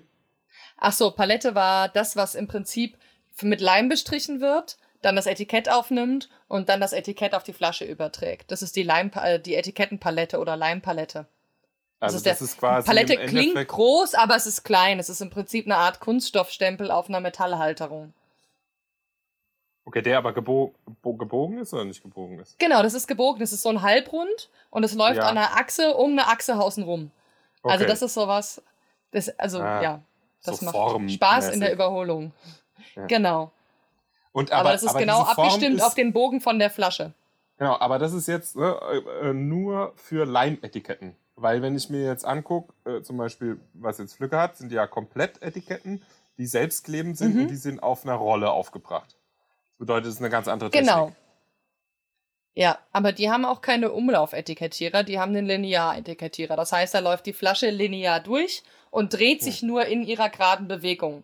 Ein ja. Umlaufetikettierer ist ja das, was man bei schnelleren Geschwindigkeiten hat. Da läuft die Flasche ja. einmal im Kreis, ja. wie sie auch so ein Flaschenfüller und wird währenddessen dreht die sich nochmal und wird währenddessen nochmal genau. etikettiert. Ich glaube, bei Kunststoffflaschen ähm, gibt es nochmal eine Methode, wo es auch Linear-Etikettierer gibt und dann keine Rundlaufetiketten. Da bin ich aber nicht so hundertprozentig sicher. Ja, und dann gibt es ja noch ganz andere Sachen, wie zum Beispiel Dosen. Da gibt es ja dann bedruckte Dosen, die sind schon vorbedruckt und werden einfach nur befüllt. Dann gibt es äh, Dosen, die quasi ähm, mit Shrink Wrap ist das dann quasi, also das ist, wie sagt man, ein mm. Schrumpfschlauch letztendlich. Da wird das Etikett ja einfach nur in runder Form im Endeffekt schon einfach nur drüber gestülpt und dann quasi mit heißer Luft äh, sozusagen ange, angesaugt. Das sind dann so für zum Beispiel äh, Dosen halt die Etikettiermöglichkeiten. Und ganz viel in Craft ist halt, ähm, äh, ist halt dieses Shrinkwrap. Weil es halt natürlich, du kannst dir Rohlinge palettenweise bestellen und dann halt einfach fancy Kunst drauf kloppen. Ja, und das ist tatsächlich okay. wieder ein Problem.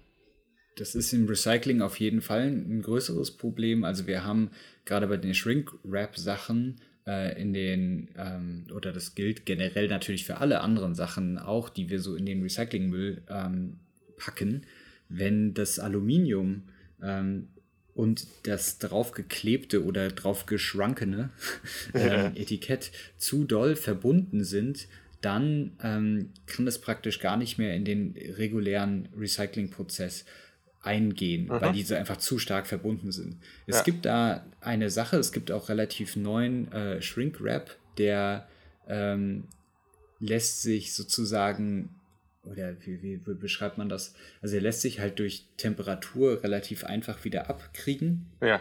Und äh, da hast du dann sogar den Vorteil gegenüber einer direkt bedruckten Dose, dass die Dose danach natürlich deutlich sauberer ist, mhm. weil nämlich kein Kleber aufgetragen ist. Ja. Und ähm, aber es ist immer die Frage, welches Material du halt eben benutzt.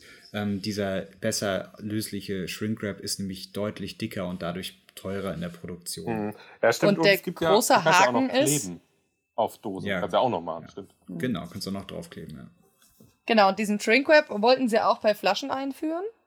Mhm. So, geiler Scheiß. Flasche kommt in die Flaschenwaschmaschine und gar nicht mehr so kompliziert mit Laugenlöslichkeit und so weiter und so Scheiß, sondern äh, löst sich ja alles ab, weil die Lauge ist ja irgendwie 80 Grad heiß und dann, also mittlerweile ist die teilweise auch nur 70 äh, und dann geht das schon ab. Das Problem ist, dass diese geschrumpften Folien, die sich dann abgewickelt haben, alles verstopfen in der Waschmaschine. Mhm. Also das ist ein ernsthaftes Problem, wo ich mir immer wünschen würde, dass Design- und Marketingmenschen ernsthaft mehr Beziehungen zum Produkt haben und zur Branche, in der sie sich bewegen. Weil dann würden uns viele Sachen erspart werden. Also natürlich bin ich so ein bisschen biased, weil ich irgendwie Instandhalterin bin und ich mag meine Maschinen. Mir ist das Design dann tendenziell auch egal. So, ich mag das einfach nicht, wenn meine Maschinen kaputt gehen. Also meine, also Maschinen kaputt gehen, so, ne? Du fühlst stark für deine äh, Maschinen. Sehe schon. ja, Flaschenwaschmaschinen und Etikettiermaschinen sind meine Lieblingsmaschinen. Das sind so, halt ach, eben, da hatte ich meine ersten ja. großen Überholungserlebnisse und so. Das ist, da wird man emotional bei. Auf jeden Fall ähm, geht es bei Etiketten, das lernen Brauer zum Beispiel. Also BrauerInnen lernen das zum Beispiel in der Schule, äh, hoffentlich, beziehungsweise sowas steht dann zum Beispiel auch im Kunze, dass man bei Etiketten einfach drauf aufpassen muss, dass sie irgendwie eine gewisse Laugedurchschlagzeit haben, dass sie eine gewisse Druckfarbenhaltung in der Lauge brauchen und eine gewisse Laugefestigkeit, eine gewisse Nassfestigkeit, dass sich die Etiketten wirklich auch nur ablösen und nicht auflösen, dass man die dann aussammeln kann und austragen kann, dass die Maschine länger lebt und dass die Flasche ordentlich recycelt und gewaschen werden kann. So, also beziehungsweise wir müssen da glaube ich mal präzise im Ausdruck werden. Recycling ist ja im Prinzip die Flasche geht kaputt und wird neu eingeschmolzen, aber äh, Flasche neu aufbereiten heißt, die Flasche muss erst gar nicht kaputt gehen, sondern die geht in den nächsten Durchlauf Deswegen habt ihr ja auch diese Reibringe an den Flaschen, weil die im Prinzip umso größer die sind, umso älter ist die Flasche schon. Und dann kann, braucht man die Flasche erst gar nicht neu machen. Man kann einfach die Flasche waschen und sie nochmal verwenden. Und das geht halt nur mit gewissen Etiketten und mit weißt gewissen du, wie, Voraussetzungen. Weißt du, wie sich die Druckbeständigkeit der Flasche verändert, je älter sie wird? Natürlich, die nimmt ab. Ja, aber rapide oder eher geht so? Sagen wir es mal so, umso älter die Flasche, umso größer der Reibring und meiner Erfahrung nach und umso schneller ist die auch am Crashen. Okay. Wenn die mal irgendwie boom. in den Genau, Wenn so ein Neuglas kann auch mal gegeneinander geschubst werden, das macht dem oft nichts. Ah, okay. Aber ähm, wenn du da relativ schlechte Leergutqualität hast und dann hast du so irgendwie einen heftigeren Stoß, dann bricht dir auch gerade mal alles. Wenn da die, wenn die Flasche dann noch eine Weile im Winter draußen stand oder so, dann ist eh Ende. Also das mögen die gar nicht. Ähm, genau, das macht schon viel aus. Mhm. Und wie oft, also wie oft schafft so eine Flasche das durchschnittlich? Ach, ich hatte das mal nachgelesen und ich glaube, bei Wikipedia stand eine sehr krasse Zahl, so von 70 oder so. Ähm, okay. Da würde ich aber hart dran zweifeln, wenn ich das da richtig gelesen ja. habe. Ähm, ich habe da so eine Zahl im Kopf von sieben bis acht Durchläufe. Das wäre jetzt auch, also die 7 war so eine Zahl, die bei ja. mir gerade rumschwirrte. Ich glaube, das war aber, das galt dann für Wasserflaschen. Also da, da war ich, was die Recycling-Recherche anging, äh, stecken geblieben mit den Infos. Also bei den Wasserflaschen war es 7 und die hatten da auch noch die äh, Problematik. Jetzt geht gar nicht, dass sie irgendwie kaputt gehen, sondern dass sie halt eben diese Reibringe, das kommen wir jetzt wieder schon in der Marketing-Sache, dass die Leute die Flaschen nicht kaufen, weil sie denken, mhm. die sind halt dreckig, alt whatever abgestanden. Und gerade ja. bei Wasser haben sie das Problem, also ah, okay. vielleicht bei Bier nicht so, aber bei Wasser haben sie das Problem, dass die Leute dann denken, es ist abgestandenes Wasser, was ja gar nicht stimmt. Aber die Assoziation ist jetzt, würde ich behaupten, nicht so ungewöhnlich. Also ich habe jetzt gerade nochmal geschaut, bei Wikipedia steht, Mehrweg-Bierflaschen erreichen Umlaufzeiten von durchschnittlich 40. Das würde ich stark anzweifeln. Das ist, ähm, viel. Niedrige Umlaufzahlen 20 bis 38 im Durchschnitt nach Deloitte-Studie. Ja, also da glaube ich nicht so richtig dran. Also gerade weil Lehrgut ja in den letzten Jahren immer wieder ein Problem ist und übrigens hm. auch vor 50 Jahren immer wieder ein Problem war. Ich habe dem letzten Stadtarchiv gesessen, nee, vor 30 Jahren. Ich habe im Stadtarchiv gesessen wegen meinem Frauenfußball 30 Jahre Bundesliga-Podcast und da waren auch Meldungen mit von wegen Brauereien haben zu wenig im Leergut. Dachte ich mir, das kenne ich irgendwoher. Die Meldungen waren ja dieses Jahr auch wieder in den Zeitungen. Also das Mehrwegsystem funktioniert halt teilweise nur semi und dann werden einerseits Flaschen lang gelagert, andererseits irgendwie schlecht gelagert und ähm, nicht jeder hat eine Sortieranlage, weil Sortieranlagen ja auch irgendwie teuer sind und dann wird das wieder aussortiert. Also, ne, das ist, ist ein komplexer Prozess. Zum Thema Flaschenrecycling habe ich übrigens auch ein Video rausgesucht. Da gibt's eine schöne, ich glaube, NDR-Dokumentation, wie das mit cool. dem Flascheneinschmelzen so funktioniert. Das fand ich cool. sehr schön. Aber ich glaube, wir sollten vielleicht mal darauf hingehen, was denn alles da draufstehen muss, dass wir ein bisschen im Thema weiterkommen. Ja, genau. Wir hatten, äh, da gibt es auch noch einen netten Designaspekt natürlich dazu. Und zwar ist es so, dass äh, man als äh, Designer sich natürlich äh, die An Anforderungen anschaut und die versucht bestmöglich umzusetzen und versucht die natürlich, äh, ja, da irgendwie auch mit einfließen zu lassen in die Gestaltung. Also nicht plump nur, weil Hopfen draufstehen muss, auch Hopfen drauf zu schreiben, sondern eben das irgendwie mit einfließen zu lassen, sei es in eine geschwungene Form etc. Und dann kommt der Gesetzgeber und drückt einem Normen auf. Und die Normen sind ähm, nicht nur die, dass man sagt, was muss draufstehen, sondern oft auch, wie muss es draufstehen. Und dadurch wird die, haben wir natürlich den Vorteil einer Vereinheitlichung. Das ist gut für den Verbraucher. Man findet sehr schnell die Informationen, die man sucht oder finden möchte. Aber auf der anderen Seite verlieren wir natürlich eine gewisse Gestaltungsfreiheit. Hm. Ja. Was so muss da Schrift, draufstehen? Ja. Schriftgröße 13 und so weiter. So. Ja, das ist, das ist echt absurd. Aber tatsächlich würde ich sagen, es gibt ja diese Lebensmittelverordnung, haben wir die schon genannt, in der definiert ist, ähm, was alles auf einem Etikett draufstehen muss.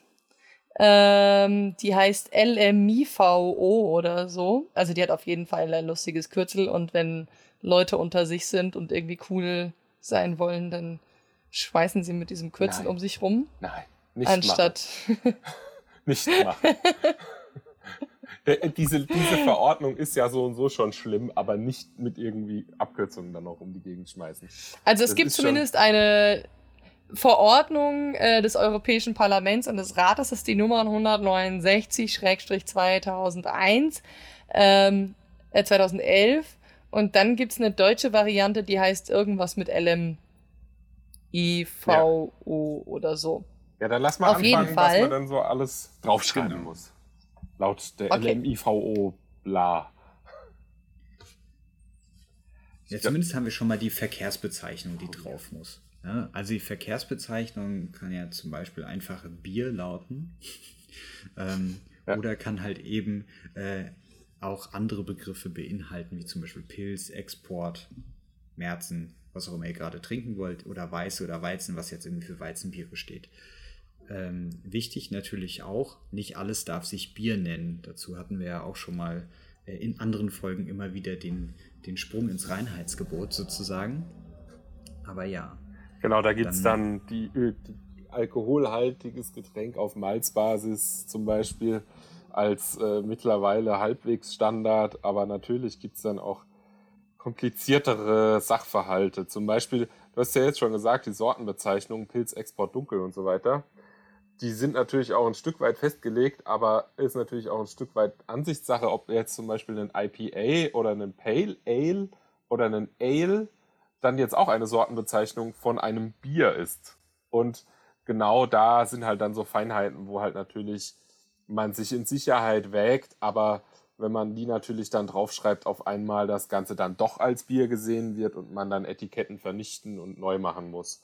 Das ist sehr häufig mhm. so ein großer Streitpunkt zwischen Lebensmittelkontrolleuren und äh, nicht Reinheitsgebot brauenden Brauern. Genau. Nicht mal unbedingt nur noch nicht. Also tatsächlich ja. ist das so ein bisschen, hast du einfach überkandidierte Kontrolleure, die keine Ahnung haben, so hast du halt genau. viel Stress. Hast du die nicht, ja. geht's dir gut und dann ist kack egal, wo du bist. Und die haben einfach eine gewisse Freiheit und legen die auch aus. Und selbst genau. Großbrauereien haben teilweise mit Labeling Probleme und werden dann angemahnt, weil sie irgendwas angeblich falsch abge... Also, die ja. springen manchmal auf Züge auf, wo man sich dann fragt so, hä? Und alles andere, also ne, das ist die Geschichte mit dem Zitronensaft. Wo man sich denkt so, ja, darfst Zitronen ja. drauf abbilden, darfst es Zitrone nennen irgendwie, aber es ist Bullshit. So, und auf der anderen Seite bekommst du wegen allen anderen Sachen auf den Deckel. Und jeder Scheiß ja, und ist Verbrauchertäuschung und das, obwohl wir nicht mal eine Volldeklaration haben. Wir müssen genau. immer noch nicht alles deklarieren, was im Bier drin ist. Also ja. das, das ist sowas, da kann ich mich stundenlang drüber aufregen. Ja, und was, was, was, auch, was auch ein großes Problem ist, halt, selbst wenn man rechtlich auf der richtigen Seite ist, für kleinere Brauereien ähm, und teilweise halt auch für mittelständige Brauereien, es ist unglaublich schwer, äh, das Ganze rechtlich dagegen zu gehen oder zu begründen. Man muss dann halt so einen Mittelweg finden, weil äh, natürlich kann ich jetzt anfangen und bei dem Lebensmittelkontrolleur jetzt auf mein Recht pochen. Das ist aber sehr ungünstig, weil der in einer sehr äh, komfortablen Lage ist, weil er dann wirklich einfach hergeht und meinen kompletten Betrieb so zerlegt, wie er nur will. Und dann kann er mich stilllegen, kann alles Mögliche machen. Aber du hast halt einfach, du stehst in der Situation drin, wo der Lebensmittelkontrolleur das gesagt hat. Äh, und wenn du dem nicht entsprichst, dann fängt es an, stressig zu werden, weil dann muss man wirklich auf ganz vielen Ebenen kämpfen und jeder Rechtsbeistand wird dir erstmal sagen, versuch alles, was du da hast, ihm zu machen. Also e-, egal, was er beanstandet, egal wie sinnfrei es ist, egal wie du das vorher ausgelegt hast und dass das auch rechtssicher ist, es ist wurscht, mach's erstmal, ähm, weil es bietet nur extrem viel Stress. Natürlich könnten jetzt Großbrauereien dagegen vielleicht eher vorgehen, weil die natürlich auch einen, häufiger ein komfortableres ähm, Polster haben, eine, eine, bessere Situation. Die können dann auch mal eher einen Gerichtshoch klagen ne? und dann halt sagen, okay, jetzt ähm, das lassen wir so nicht zu, weil das für uns auch ein, ein herberer Verlust wäre, dort jetzt Etiketten zurückzufahren und dann rechnen die mal gegen und dann geht es halt schon mal vors Gericht. Aber bei kleinen Brauereien, die sind da halt hilflos ausgeliefert äh, und das finde ich halt einfach einen Zustand, ehrlich gesagt. Also von außen mhm. betrachtet. Auf jeden Fall. Ja.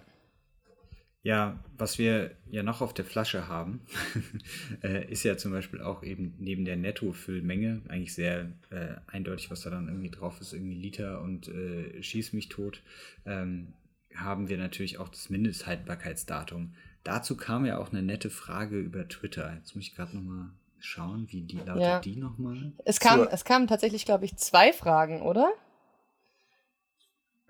Also ich kann auch noch mal was Spannendes zur Netto-Füllmenge äh, berichten, weil ich letztens ja. gerade so ein 300 Seiter über das Brauwesen in Berlin durchgelesen habe und dort halt quasi aufgekommen ist, dass äh, die Eichung, also quasi, dass auf Flaschen jetzt ein Liter draufsteht und das alles auch in Litern ist, erst 1909 eingeführt wurde. Vorher konnte man noch ein Quart und äh, eine ungemarkierte Flasche halt verkaufen, die irgendwie gefüllt war. Und danach kamen Geil. die Preußen. Genau. Wer übrigens auf sowas wie Normungen und Einheiten steht, beim Omega Tau Podcast gab es eine Folge zu SI-Einheiten. Ich fand die okay. ja sehr geil. also wer sich mal so die volle Dröhnung, äh, Normierung und Vereinheitlichung geben will. Oh ja, die, die ist auch Folge. in der Geschichte sehr toll. Der preußische Zollverein oder der deutsche Zollverein. Oh, ich sag dir, es ist ein Glück, dass der eingeführt wurde. Weil vorher war eine Scheffel sehr unterschiedlich, wo man war. Oder eine Tonne. Ja. Aber lass mal zum MHD gehen. Genau, ja, da hatten wir die Frage einmal äh, hier auf Twitter für, früher war das Haltbarkeitsdatum doch immer über so eine reingebissene Ecke markiert. Da steckt doch bestimmt eine super Geschichte dahinter, äh, warum das einfacher war, als einfach das Datum draufzuschreiben und warum es sogar Etiketten mit beiden Arten gibt. Ähm, ja, das liegt ein bisschen an der Technik, wie etikettiert wird, beziehungsweise wie die Nachverfolgung von äh, Chargen mittlerweile verwandelt wird. Also ich würde davon ausgehen, dass früher die Chargenverfolgung von welches Malz, welcher Hopfen, welcher Rohstoff ist in welchem Bier noch nicht so ausführlich war. Das ist aber nur eine Vermutung von mir, das ist kein Fakt. Und da hast du halt einfach das MHD drauf gemacht, entsprechend dem, wie du abgefüllt hast. Und das MHD hast du drauf gemacht, indem du die Etiketten alle auf die Etikettensäge gelegt hast und da hast du so eine Schneidvorrichtung und dann wird genau da, wo das Haltbarkeitsdatum ist, eben an diesem, was man so kennt, an diesen kleinen Strichelchen am Rand, wird dann die, äh, die Aussparung reingemacht. Also das, was äh, KMND hat die Frage gestellt, so als reingebissen bezeichnet hat. Das wird auf einer Etikettensäge gemacht, so nennt sich das Gerät. Und mittlerweile, die modernen Etikettiermaschinen haben aber natürlich alle Laser. Und das Gute an diesen Lasern ist, da machst du nicht nur eine Markierung beim Datum, du kannst tatsächlich deutlich mehr Angaben machen. Ich habe jetzt leider gerade keine Bierflasche vor mir, weil die, die ich gerade ausgetrunken habe, kein Label hat. Also Aber bei mir steht ähm, L0181 und dann äh, 0121 ist dann das MHD wahrscheinlich. Von Eyinger. Genau, also du kannst dann tatsächlich eine sehr genaue Chargennachverfolgung machen und könntest theoretisch auch mehrere Tanks abfüllen. Weil ja. du den einen Tank und dann wechselst du den Laser, also dann programmierst du den Laser um und dann kannst du den nächsten Tank abfüllen, so, ne? Ähm, aber du musst einfach eine hundertprozentige Nachverfolgung garantieren, weil wir einfach mittlerweile sehr hohe Lebensmittelstandards haben. Wo viele immer drüber fluchen, aber ich finde das ja ziemlich geil. Und auf jeden Fall kann ja aber dieser Laser auch ausfallen. Und meine ja. Vermutung ist tatsächlich, dass man einfach sagt, warum sollten wir unsere Etiketten ändern? Wenn der Laser ausfällt, können wir einfach wieder die Etikettensäge benutzen, weil die ist simpelste Mechanik, die funktioniert immer. Ja. Ich der entscheidende aber, Punkt hinter der Etikettiermaschine ist. Abstirbt, oder? Also diese Doppeldinger, weil, also ich sehe es jetzt. Ja, aber die Etikettensägen genau. sind so klein und handlich. Also wenn ja. du nicht irgendjemand mit Aufräumwaren in der Brauerei hast, dann schmeißt du die Dinger nicht weg. Also ich sehe Das ist einfach, grad, ne? solange du die Etiketten noch hast. Und ich habe Tegernsee. Bei Tegernsee sind auch drauf und bei Eyinger nicht mehr. Da wurde aber auch gerade neu gelabelt. Das hat halt der Designer dann durchgesetzt, dass es nicht mehr ist, glaube ich. Genau, die Was ich nicht Designer. verstehe, weil ich finde das geil. Also ich finde das Ich hat finde es auch was. cool. Und ich mag Etikettensägen. Es ist so schöne, pure Mechanik. Es ist halt So. auch einfach nur eine Etikettensäge. Ich meine, allein dieses Wort ist ja cool. Genau, und es ist genau der Teil, wo man immer an dem Label anfängt, so rumzupulen, wenn man Ja. gelangweilt draußen steht. Ne? ähm, wenn man da eh gerade dabei ist, irgendwie gelangweilt draußen zu stehen und auf seine Freunde zu warten und schon mal ein Bier trinkt, dann äh, fängt man ja meistens mal den Rest auch an zu lesen und wundert sich dann über die, den Alkoholgehalt, der drauf gedruckt ist. Ähm, und zwar finde ich da eigentlich was Interessantes. Also ja, es muss drauf gedruckt werden, aber wenn man den Alkoholgehalt bis zu einer Angabe von 5,5 Prozent darf die Abweichung 0,5 Prozent betragen. Und bei einer Angabe äh, von über 5,5 Prozent darf es sogar 1 Prozent haben. Das heißt, das finde ich natürlich erstaunlich, dass bei einem 5,6 Prozent Bier dann bis zu 6,6 Prozent drin sein können. Hm. Siehst du, das habe ich auch noch nie gehört. Ja, aber das ist ein Zugeständnis an die kleineren Brauereien. Man muss auch dazu sagen, ähm, das ist eine Messtoleranz, die da eingeführt ist. Weil selbst bei Laboren kann das dazu für, also kann das dazu kommen, dass da eine Abweichung stattfindet in der Alkoholmessung. Weil, ähm, also ich hatte das jetzt auch ein Beispiel vom Brauer, da war quasi die Messung, die in zwei verschiedene Labore geschickt wurde, zweimal komplett unterschiedlich und halt nicht nur um 0,1, ne? sondern halt um Ich mein, 0,3 wir oder reden- 0,4. Wir reden halt immer noch von einem Naturprodukt. Das darf man halt einfach nicht vergessen. Da ist Varianz drin und das ist auch gut so. Und Ja. ähm, wo wir es gerade hatten, ne, die Brauer und so weiter, die da mit drin hängen, die Herstellerangabe muss natürlich auch mit auf die Flasche. Ja. Ähm, auch die wunderbare postalische Anschrift. Das heißt, wir wissen, wo es wirklich herkommt und haben Nee. da nicht irgendwie. Also, naja, wir wissen, wo es vertrieben Wo es wird. abgefüllt du hast vollkommen worden ist. recht. Ja, ich glaube, ich glaub, das Ist es nicht die mehr. Abfüllung? Nein, also ich glaube, das ist wirklich nur die postalische Anschrift der Brauerei. Und der Rest ist egal. Wer das für dich gebraut hat und wo das abgefüllt ist, ist wurscht. Das ist nicht komplett egal. Es kommt drauf an, ob du eine ortsgebundene Markenbezeichnung hast. Ja, gut, okay, klar, natürlich. Aber dann. Es gibt Markenbezeichnungen, die dürfen nur in ihrem Ort gebraut und vertrieben und abgefüllt werden. Kölsch. Weil sie. Fertig, mehr nicht. Bayerisches Bier Ja. vielleicht noch. Aber das ist. Also du genau. darfst tatsächlich nicht bei, äh, genau, wenn bayerisches Bier draufsteht, darfst Ja. du es nicht woanders produzieren. Egal, was du für, ne, das geht nicht. Genau. Nee, es geht auch sonst Und es nicht. Muss Also es gibt doch einfach- Reinheitsgebot sein. Es gibt aber auch tatsächlich einfach Marken, die ortsgebunden sind. Also wir haben in Frankfurt wieder das Binding, das ist ein ortsgebundenes Bier. Das dürftest du einfach nicht woanders brauen. Ah, okay. Da ist die Markeneintragung äh, quasi ortsgebunden. Wie genau das rechtlich jetzt aussieht, kann ich natürlich nicht beantworten. So, Ja, weil, dafür also, habe ich ich keine weiß- Ahnung von Recht, ich aber weiß- es gibt Also einfach Marken, die dürfen überall Mhm. gebraut werden. und Es gibt Marken nicht, weil da der Ort mit in, zur Marke gehört. Ja, okay, verstehe. Ähm, Also ein, ein, ein Bier, das praktisch, also darf das Tegernseer nur am Tegernsee gebraut werden? Oder ist das ja keine. Kann ich mir Oder, kann ich mir gut vorstellen, dass das nicht zu weit vom Tegernsee entfernt gebraut werden muss, ja. oder dass man halt sagt, das Funkstätter nur an Funkstadt. Das hat ja jetzt zum Beispiel sogar eine ganz explizite Stadt im Namen sozusagen. Ja, das ist dann, glaube ich, wieder Markenrecht. Ja, weil es gibt durchaus Brauereien, oh, jetzt darf ich mich nicht zu weit aus dem Fenster lehnen, aber ich glaube, es gibt Brauereien, da sind Stadtnamen drin oder Stadtanlehnungen drin und die dürfen irgend überall woanders gebraut werden, weil die Namensbezeichnung oder die Markenbezeichnung nicht zur Stadt gehört. Das gibt's auf jeden Fall auch. Ja, ich glaube, das ist wirklich so Markenfeinheiten. Äh, aber so grundsätzlich habe ich jetzt schon häufiger gehabt. Also du guckst auf das Ding hinten drauf, denkst dir, ja, wer braut denn das? Und dann siehst du eigentlich nur die Anschrift der Marke. Ja, und dann denkst du dir so, ja, die, die machen da jetzt gerade so und so viele Hektoliter und äh, eine riesige Menge und du weißt ganz genau, dass die das nicht selber produzieren, weil sonst würdest du, kennt es, würdest du die Brauerei kennen. Man kennt größere Brauereien, die Supermarktketten beliefern können. Also das ist äh, äh, durchaus der Fall. Äh, und da ist halt, das ist halt spannend, dass es nicht sein muss. Natürlich siehst du es häufiger. Und siehst du auch häufiger, wenn Leute transparent sind. Ne? Das ist ja immer die Frage, ne? wenn du transparent bist und sagst du zum Beispiel ne, fürs Viacek oder so, ja, das wird im Kraftbierzentrum Berlin gebraut. Ne? Da sind die ganz offen und äh, ich kann mir auch vorstellen, dass sie es auf die Etiketten schreiben. Aber es gibt halt Leute, die, die jetzt, sag ich mal, unbedingt ein, ein spezielles Image wahren wollen. Zum Beispiel, dass das Bier äh, aus München kommt, äh, brauen es aber irgendwie außerhalb, weil es viel günstiger ist. Und äh, dann schreiben sie halt nur den Namen, von, also nur die Brauerei, wo sie gemeldet ist, die postalische Adresse in München äh, auf quasi. Und äh, das ist aber eigentlich nur eine Firmensitz. Ne? Kannst du auch machen. Mhm. Macht, macht auch, Ja, tatsächlich ich, also würde ich aber behaupten, bei Craft Beer ist es ja teilweise noch fast ein bisschen üblicher, dass man auch so ein bisschen Gypsy braut, ne? Also da mietet ja, man sich halt Fall. eine Brauerei ein, man kann sich da anfangs ja. nicht leisten, irgendwie eine eigene Brauerei aufzubauen, also braut man woanders.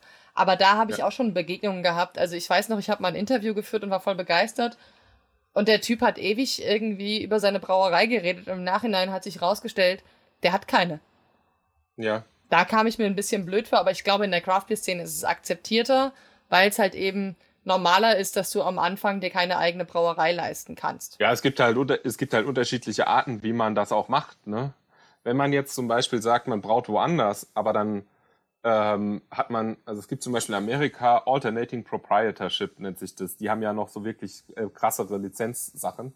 Aber das könntest du ja da auch machen. Du, du mietest dich in eine Brauerei ein, wo du wirklich auch sagst, dir gehören physisch Tanks und du hast äh, 20 Prozent der Brauzeit gehört dir. Ja, dann ist das ja faktisch deine Brauerei, halt nur zu 20 Prozent. Und du stehst da mit deinen Mitarbeitern und machst das.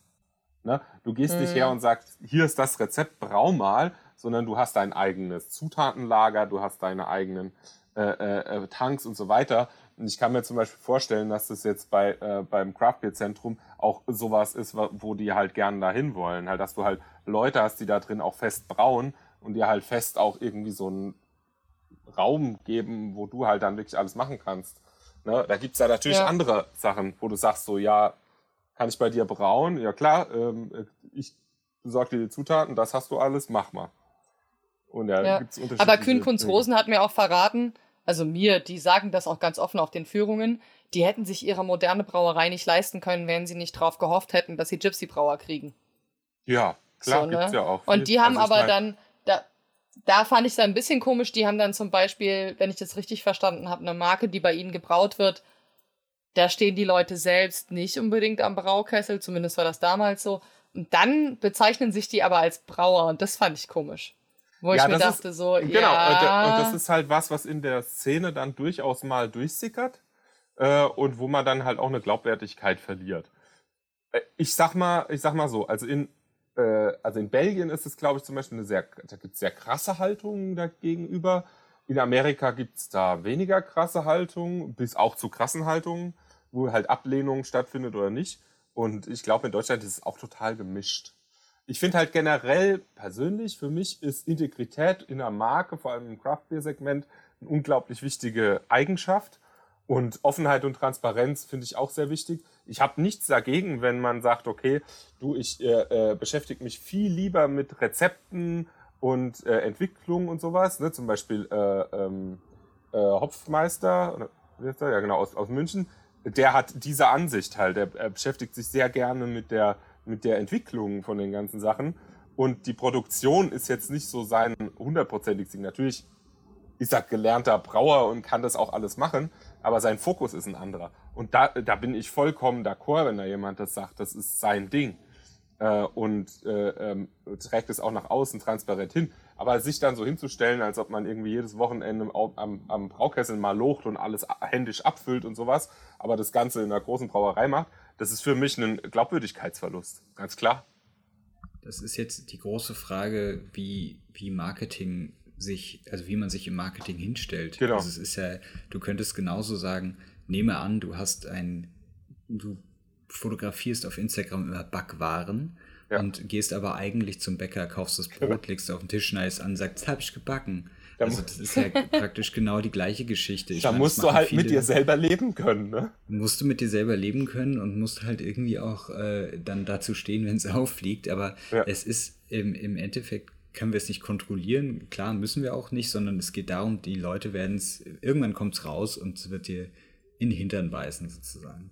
Ja, genau. Ähm, was, ich, was ich da halt irgendwie noch ähm, sehe oder bei der ganzen Geschichte ist natürlich auch, wenn wir, wenn wir jetzt darüber sprechen, wo wird gebraut oder bei wem brauchst du, das kann ja auch ein, ein, ein Qualitätsmerkmal sein, mit Ja. wem man zusammenarbeitet. Und das darf man halt auch bei der ganzen Geschichte nicht vergessen. Ja, ja, ja, definitiv.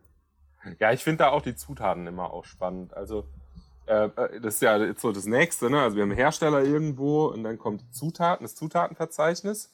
Äh, da muss man dann auch immer angeben, quasi, also ne, Allergene sind da ganz wichtig, ne, dass man die mittlerweile äh, angibt. Ähm, so Gerste, äh, Weizen etc.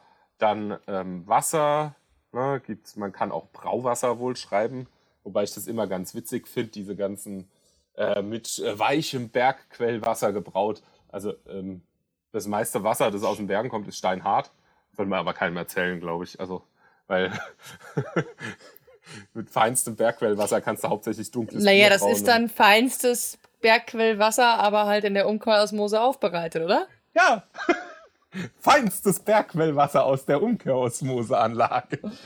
Liest sich nicht so gut Umkehrosmosen wie sind ja jetzt nichts. Schlechtes. Und ich mag ja Umkehrosmoseanlagen. Ja, weil man Auch so wieder schön alles nur. Marketing. Genau, aber was ich dann auch spannend finde, ist, dass du quasi, ähm, ne, also äh, in Craft Beer ist es üblich, dass du zum Beispiel auch sagst, welche Hopfen, welches Malz du genommen hast. Hopfen ist ja teilweise, also mittlerweile, zumindest in Amerika ist das ganz stark so, ein Kaufgrund. Wenn ich sage, das ist ein Mosaic Citra Galaxy Bier, dann so, oh, geil, kaufe ich. So ungefähr. Na, und äh, wenn es jetzt ein Cascade Bier wäre, dann nicht so zum Beispiel. Das wird echt gut, wenn mein Hallertau Blanc fertig gewachsen ist. Sehr gut, sehr gut. Das ist dann können- echter Frankfurter Hallertau Blanc. Kannst dann noch Darmstädter dazuhängen, wir können ja einen Misch machen. ähm, ja, wir haben ähm, natürlich eins, was ich ziemlich cool finde, ist auch, dass äh, wir natürlich, wenn man, wann muss man eigentlich Hefe draufschreiben? Ne? Wir wissen ja, in jedem Bier ist Ja. irgendwie Hefe drin, aber es geht hier explizit, es nur auszuweisen, wenn die Hefe im fertigen Bier noch drin ist. Also praktisch dadurch haben wir äh, eine mal wieder eine schöne Ausnahme, aber in dem Fall lässt es sich natürlich auch gut gucken, wenn man jetzt gerade in so einer Corona-Zeit, wenn überall die Hefe ausverkauft ist und man will backen und man braucht unbedingt ein Bier mit aktiver Hefe drin, kannst du drauf gucken, kannst du lesen, wo es drin ist. Ja, wobei das halt auch immer witzig ist. Ab wann ist es denn jetzt nicht mehr drin? Weil zum Beispiel äh, ausfiltriert, selbst beim Filtrieren kann ja noch sein, dass zwei, drei Zellen drin sind. Ich finde das immer so witzig, weil, also, was ist rückstandslos entfernt und was nicht? Aber das ist halt typisch, da kann man Stickler sein. Aber ja. Ähm, Ja, aber das, So- das hat ja einfach auch immer gewisse Ja. Unterschiede. Also da kann man ja nicht Ja. zu 100% genau fest sagen, wie was funktioniert. genau. Zum Backen übrigens Hefeweizen ist ganz gut. Oder Leute, die Quake haben. Stimmt. Hat, hat auch gut funktioniert. Ich habe auch welche wieder erstellt. Obwohl, ich habe letztens ein Brot gebacken mit einem dunklen Bier drin und das hat, äh, da ging es mir aber eh nur ums Aroma. Aber es war sehr, sehr lecker. Ja, sehr lecker. Ansonsten zur nächsten Brauerei und da Hefe abzapfen. Das geht auch. Ja, durchaus. Waren wir Ähm, eigentlich jetzt mit allen Themen, die auf dem Etikett drauf sein müssen, durch? Kohlensäure gibt's noch. Da gibt's noch die übliche Gärungskohlensäure, wenn man dann wieder aufgefangen hat und so weiter. Ja, nee, ansonsten. Aber die muss ja nicht angegeben werden, wenn man die aus dem eigenen Brauereiprozess aufgefangen Genau, hat. nur Genau, zugesetzte. Das war, glaube ich, das, was mit drauf muss. Was ich Und aber eigentlich die darf, glaube ich, im deutschen Reinheitsgebot nicht verwendet werden, oder? Genau. D- Doch, wenn es Gärungskohlensäure ist. Du kannst Ja, ja, genau, aber Gärungskohlensäure Ja, genau, aber zugesetzte darf nicht ins Bier. Es darf keine Doch. Fremdkohlensäure ins Bier, dann entspricht doch. es nicht dem Reinheitsgebot, Ja, oder? doch, du darfst, du darfst Gärungskohlensäure von anderen Brauereien, die die auffangen, kaufen und bei dir hinzufügen. Ah, Nicht dein Ernst. Ich Ja, hab doch, natürlich. gedacht, das Nicht jeder kann sich Okay. eine Kohlensäure auf. auf ja, da, das ist der Punkt. Tatsächlich habe ich mich schon immer gewundert, so, wie kommt das? Äh, weil eine Aufbereitung von so Kohlensäure ist teuer Ja. und aufwendig. So, Aber- da sind unter anderem so Sachen wie der Pfannendunstkondensator eingebaut. Auch ein sehr schönes Wort. Eine tolle Sache, die ich noch, genau, aber eine tolle Sache, die ich auf den Flaschen dann noch irgendwie ganz cool finde, ist dieses, wenn wir also wenn wir eine Nährwertkennzeichnung haben, dann gilt das nur für Biere mit einem Alkoholgehalt von weniger als 1,2 Prozent. Also das muss man. Ja, muss man, genau. Das heißt, ah, ja. eigentlich ist es interessant, weil das bedeutet, nur amerikanische Biere müssten das praktisch auszeichnen und deutsche könnten es lassen. Ja, alkoholfreie. Ja, alkoholfreie. Ja, die ja, auch. Da, da gab es auch demletzt vom, Brau, vom Deutschen Brauerbund eine Erklärung dazu, dass sie anstreben, mehr Transparenz zu erwirken in der deutschen Bierszene, indem man das Etikett mit den Inhaltsangaben transparenter macht. Ich habe die Überschrift gelesen, dachte mir so, oha, die wollen doch nicht allen Ernstes wirklich eine Volldeklaration auf dem Etikett von allen Inhaltsstoffen. So, nee, es ging darum, dass sie die Nährwerttabelle auch auf hoherprozentigen ja. Bieren wollten, glaube ich. Also ich habe die Pressemitteilung leider nicht mehr rausgesucht. Ja, aber es ist aber, ja nur der ähm, Brauerbund. Da hat der Brauerbund es hingestellt, als wenn wir überall Nährwerte draufschreiben, dann ist das Transparenz für Kunden. Ja. Da nee. dachte ich mir, egal. Nee. Wir hatten noch eine Frage, die sollten wir ja, auf jeden Fall ansprechen, ähm, weil äh, gefragt worden ist, wie kompliziert ist es, verschiedene Flaschenformen und Etiketten zusammenzubringen. Das haben wir ja im Prinzip schon beantwortet, kompliziert. Ja. Und ähm, sind das eigene, Masch eigene Maschinen oder wird da laufend was umgestellt? Also bei mehr Anla also Maschinen für mehrere Sorten wird tatsächlich laufend was umgestellt. Du kannst Brauereien haben von eben diesen Monoanlagen mit gar keinen Wechseln bis Brauereien von unterschiedlichsten Klassen, Kla äh, Flaschengrößen, Etikettgrößen und Formen. Also es gibt ja, auch und, durchaus und so Flaschenwaschmaschinen, die zum Beispiel auf ja. 0,3er bis 1 Liter Flaschen ausgelegt sind. Und bei Craft und, ist es ähm, häufig so, dass einfach eine zweite Ab Abfüllung dasteht. Also wenn ihr zum Beispiel eine Brauerei macht ganz viel 03 und macht halt Sondersude in 07, dann ist es häufig so, dass sie einen manuellen Abfüller für die 07 haben zum Beispiel. Ja, weil es auch einfach kleine Mengen sind. Und da werden die ja. Etiketten dann auch nicht automatisiert aufgetragen, sondern tatsächlich noch in ziemlich viel Handarbeit. Ja. ja. Genau, und genau. Äh, zu der Frage aber zu kommen, von ähm, zu Hause nehme ich Milch und Wasser zum Kleben mit unterschiedlichem Erfolg. Gibt es ja. was Besseres oder ein Geheimrezept? Ja, also gr grundsätzlich kann man einfach Tapetenleim nehmen. In einer, würde es ein bisschen weicher anrühren, weil, also wenn du den so fest anrührst, ist es, ist er, wird er relativ dick. Weil es ist ja auch, also wie die Franzi auch schon gesagt hat, diese Rolle wird mit Leim betrieben. Und Leim äh, gibt es verschiedene. Das ist halt, also ähm, Tapetenleim ist wasserlöslich, soweit ich weiß, äh, und den kriegt man relativ gut ab. Also grundsätzlich so wasserlöslichen Leim, ich würde mich da jetzt nicht irgendwie, also würde da jetzt nicht extra einen speziellen Leim kaufen, wobei man das natürlich auch machen kann. Aber das ist, also die wasserangerührten Klebepulver quasi, das ist im Endeffekt das, was es tut, weil es muss wasserlöslich sein, äh, damit es auch wieder gut abgeht. Genau. Also Milch hält nicht so sehr gut, muss man auch sagen. Ja, genau. Eine Antwort drauf auf Twitter gab es auch noch von wegen, dass äh, Quark auch noch ganz gut funktionieren würde. Ja, aber das ist auch wieder dieses und Milchprotein und sowas. Also das funktioniert, ja. es trocknet aus, aber es hält halt nicht so gut wie, wie Leim. Äh, und Leim ist, hat halt den Vorteil, das ist genau wie bei den bayerischen Flaschen auch. Du hältst, du packst es in, ähm, in heißes Wasser äh, und schon geht das Etikett ab. Ja. Also, also, aber ja, zum Beispiel Industrieetiketten haben dann auch einen Leim, wo dann stark darauf geachtet wird, dass das eben nicht so schnell passiert. Ja, genau, aber das ist ja für dich ja perfekt. Ne, das soll ja halten, mhm. wenn es getrocknet ist, und zwar gut. Ähm, aber wenn du das, wenn du es in die, also wenn du es in heißes Wasser reintun willst, soll es so schnell wie möglich abgehen. Na, der, ja. äh, es gibt auch noch einen kleinen Tipp so vom ganz faulen Hobbybrauer, der immer die Etiketten abgefieselt hat und dann überhaupt keinen Bock mehr eigentlich hat, andere Etiketten drauf zu machen. Und zwar, es gibt so runde ähm, äh, äh, äh, Klebeetiketten, die kann man in Drucker tun. und dann klebt man die einfach oben auf den Kronkorken. Und sobald der Kronkorken ab ist, ist das Etikett auch ab. Und jetzt zum Abschluss würde ich sagen, die eine Frage noch. Ähm, ist es nicht günstiger und umweltverträglicher, mit wasserlöslichem Kleber und Papieretiketten zu arbeiten? Viele Craft-Brauereien setzen ja auf Selbstklebekunststoff. Ähm, da ja, also, bin ich mir nicht so. Ja. Also grundsätzlich muss man mal dazu sagen, äh, die, die, der Sinn der Selbstklebeetiketten ne, das ist ja quasi, dass du quasi nicht so eine sehr komplexe Etikettieranlage erstmal brauchst, grundsätzlich. Ja, das ist natürlich einfacher, sowas zu machen. der andere Punkt ist, selbst die Craftbrauer, die solche Etiketten nutzen, nutzen welche, die Lauge, nicht laugebeständig sind. Weil, ähm, also ne, wenn man jetzt zum Beispiel mal Flügge nimmt, sind ja sehr hochwertige Etiketten, aber wenn man die in Lauge packt, äh, in ein Laugebad, dann gehen diese Etiketten auch ab. Ähm, ja. Natürlich sind die sehr fest drauf. Wenn man sie jetzt selber, also selber ähm, ablösen will, dann kann man die auch sehr gut mit der Hand einmal ablösen. Indem man noch vorsichtig dran zieht, dann gehen die auch schon weg. Muss man nicht unbedingt ein Laugebad nehmen.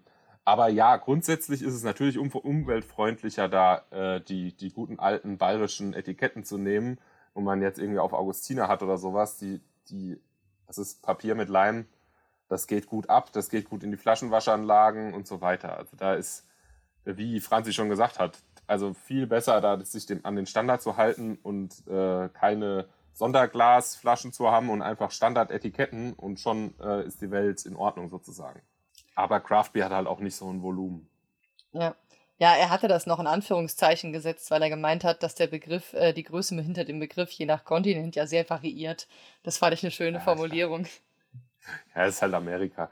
Ähm, äh, Anspielung auf Amerika, aber gr grundsätzlich, also ja, natürlich. Und ähm, jeder Craft-Brauer, der eigentlich auch nachhaltig gern produzieren will, der sollte nicht vor solchen Etiketten zurückschrecken, sondern sollte sein Marketing und sein Design vielleicht auch irgendwo in diese Richtung anpassen, ähm, um da halt im Endeffekt mit den klassischen Elementen zu spielen und auch klassische Labels und andere Drucke dann dazu nehmen.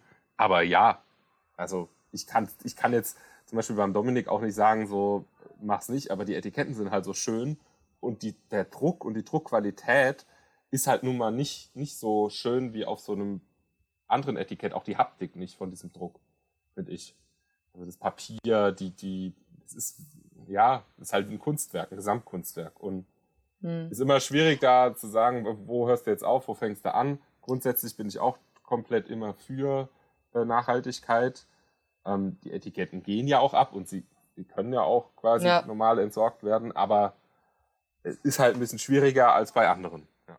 Aber für mich ist der Punkt, bei mir ist der Punkt für die Nachhaltigkeit, macht gerne Philippans, keine Ahnung was, ist mir alles wurscht. Aber wenn es zum Beispiel um Einprägungen in der Flasche geht, weil dann musst du ja. sie auspushen, wenn du sie nicht, äh, genau. wenn du nicht von der gleichen Marke bist. Ja. Oder wenn es darum geht, dass du die Flaschen direkt bedruckst, dann kommen die halt ja. instant in den Müll. Dann werden die halt ausgepusht aus dem Prozess und genau. werden halt zerstört, wenn sie nicht direkt wieder zu dir kommen.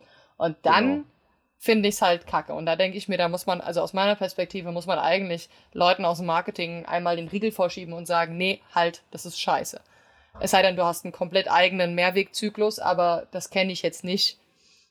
Und ähm, ich glaube, da kann man so die Grenze ziehen und halt einfach mal das wäre so meine Sache, so wenn man Ahnung von Technik hat und von den Prozessen dahinter, mit den Leuten aus dem Marketing ja. und aus der Werbung auch reden und sagen, so hier, das Etikett würde sich auflösen in der Lauge, das würde die Lauge kaputt machen, damit kann man das äh, mhm. in der Flaschenwaschmaschine nicht mehr so gut waschen. Wenn man da einfach ein bisschen Aufklärungsarbeit leistet, dann hilft das auch, glaube ich. Ich habe das Gefühl, in kleinen Betrieben wird da nicht so viel drüber nachgedacht, weil einfach das Problembewusstsein nicht da ist, weil die meisten keine Flaschenwaschmaschine haben. Die ja. waschen, wenn dann ihr eigenes Neuglas selbst mhm. ähm, und maximal ihre eigenen Flaschen und der Rest geht in den Zyklus rein. Und die anderen ähm, sind halt meistens so groß. Also ich meine, AB InBev hat irgendwie einen Weltmarkenanteil von 33 Prozent oder so. Ich weiß nicht, wie das bei denen läuft, aber ich kann mir gut vorstellen, dass da ein Marketing, was irgendwie die Flaschensonder prägt, garantiert nicht mehr mit der Technik redet. Ja, aber ich denke auch grundsätzlich wäre wär da in meinen Augen auch die Gesetzgebung gefragt. Also sowas ja. sollte man äh, um quasi am Mehrwegsystem teilzuhaben, sollte man das von der Gesetzgebung einfach standardisieren, welche Flaschen das sind, keine Sonderprägungen erlauben und das muss laugeablösbar sein und darf nicht aus Plastik sein, das Etikett. Fertig. Schon hast du alles irgendwie geregelt und gut ist. Da ja. ist halt auch immer noch die Frage, also ich verstehe ja, dass man irgendwie ein Alleinstellungsmerkmal schaffen möchte, aber wir, wir, es gibt so viele We Mittel und Wege, also du musst dir nicht unbedingt in dein Glas Heineken in den Hals einlassen, sondern du kannst es halt auch eben ja. auf ein Label drucken. Genau. Und ähm, dieses, um nur um einfach anders auszusehen, halt den Prozess so kaputt zu machen, ähm, ja, es ist halt nicht für alle unser aller Wohl, ähm, kann natürlich aber auch die Beweggründe Gründe der Marketing-Leute verstehen, da irgendwie was Neues schaffen zu wollen. Ähm, gut, vielleicht sollten sie mal alle wieder zurück zur Bügelflasche gehen. Wäre ja vielleicht auch wieder eine Bewegung. Da sind die Flaschenabfüllungen ja auch wieder komplizierter, aber sehr, sehr spannend, so eine Bügelverschließmaschine. Das wäre auch mal ein Thema. Wir können über Bügelverschließmaschinen reden. Ja. Das könnten wir tun, aber ich glaube, hiermit sind wir so ein bisschen am Ende angelangt von der, ja. von der ganzen Geschichte. Äh, und ich hoffe, es hat euch Spaß gemacht. Ähm, wer will noch, ein, will noch jemand ein Schlusswort raushauen? Oder? Ich habe mich sehr genau, darüber ja. gefreut, mit euch über Technik zu reden. Und wir können es gerne noch weiter tun. Es gibt so viele tolle Maschinen in Brauereien, ja. die alle noch angucken. und ähm, deswegen war es ja auch mal das Experiment, da mal ein bisschen in den Designaspekt mal reinzuschauen und wo kommt es eigentlich her und äh, sich da ein bisschen reinzubuddeln. Hat auf jeden Fall Spaß gemacht, da mal mehr zu verstehen. Und wir haben aber auch gemerkt, dass der komplette Recycling-Prozess wahrscheinlich eher eine Folge an sich ist, oh, äh, ja. da reinzugreifen. Und äh, ja, Jetzt äh, haut euch das nächste Interview auf die Ohren mit dem Bernd. Ist auf jeden Fall äh, unglaublich spannend, was er zu erzählen hat. Und man kriegt auch sehr viel Historie mit. Äh, es hat uns auf jeden Fall auch eine Menge Spaß gemacht. Ja, viel Spaß dabei.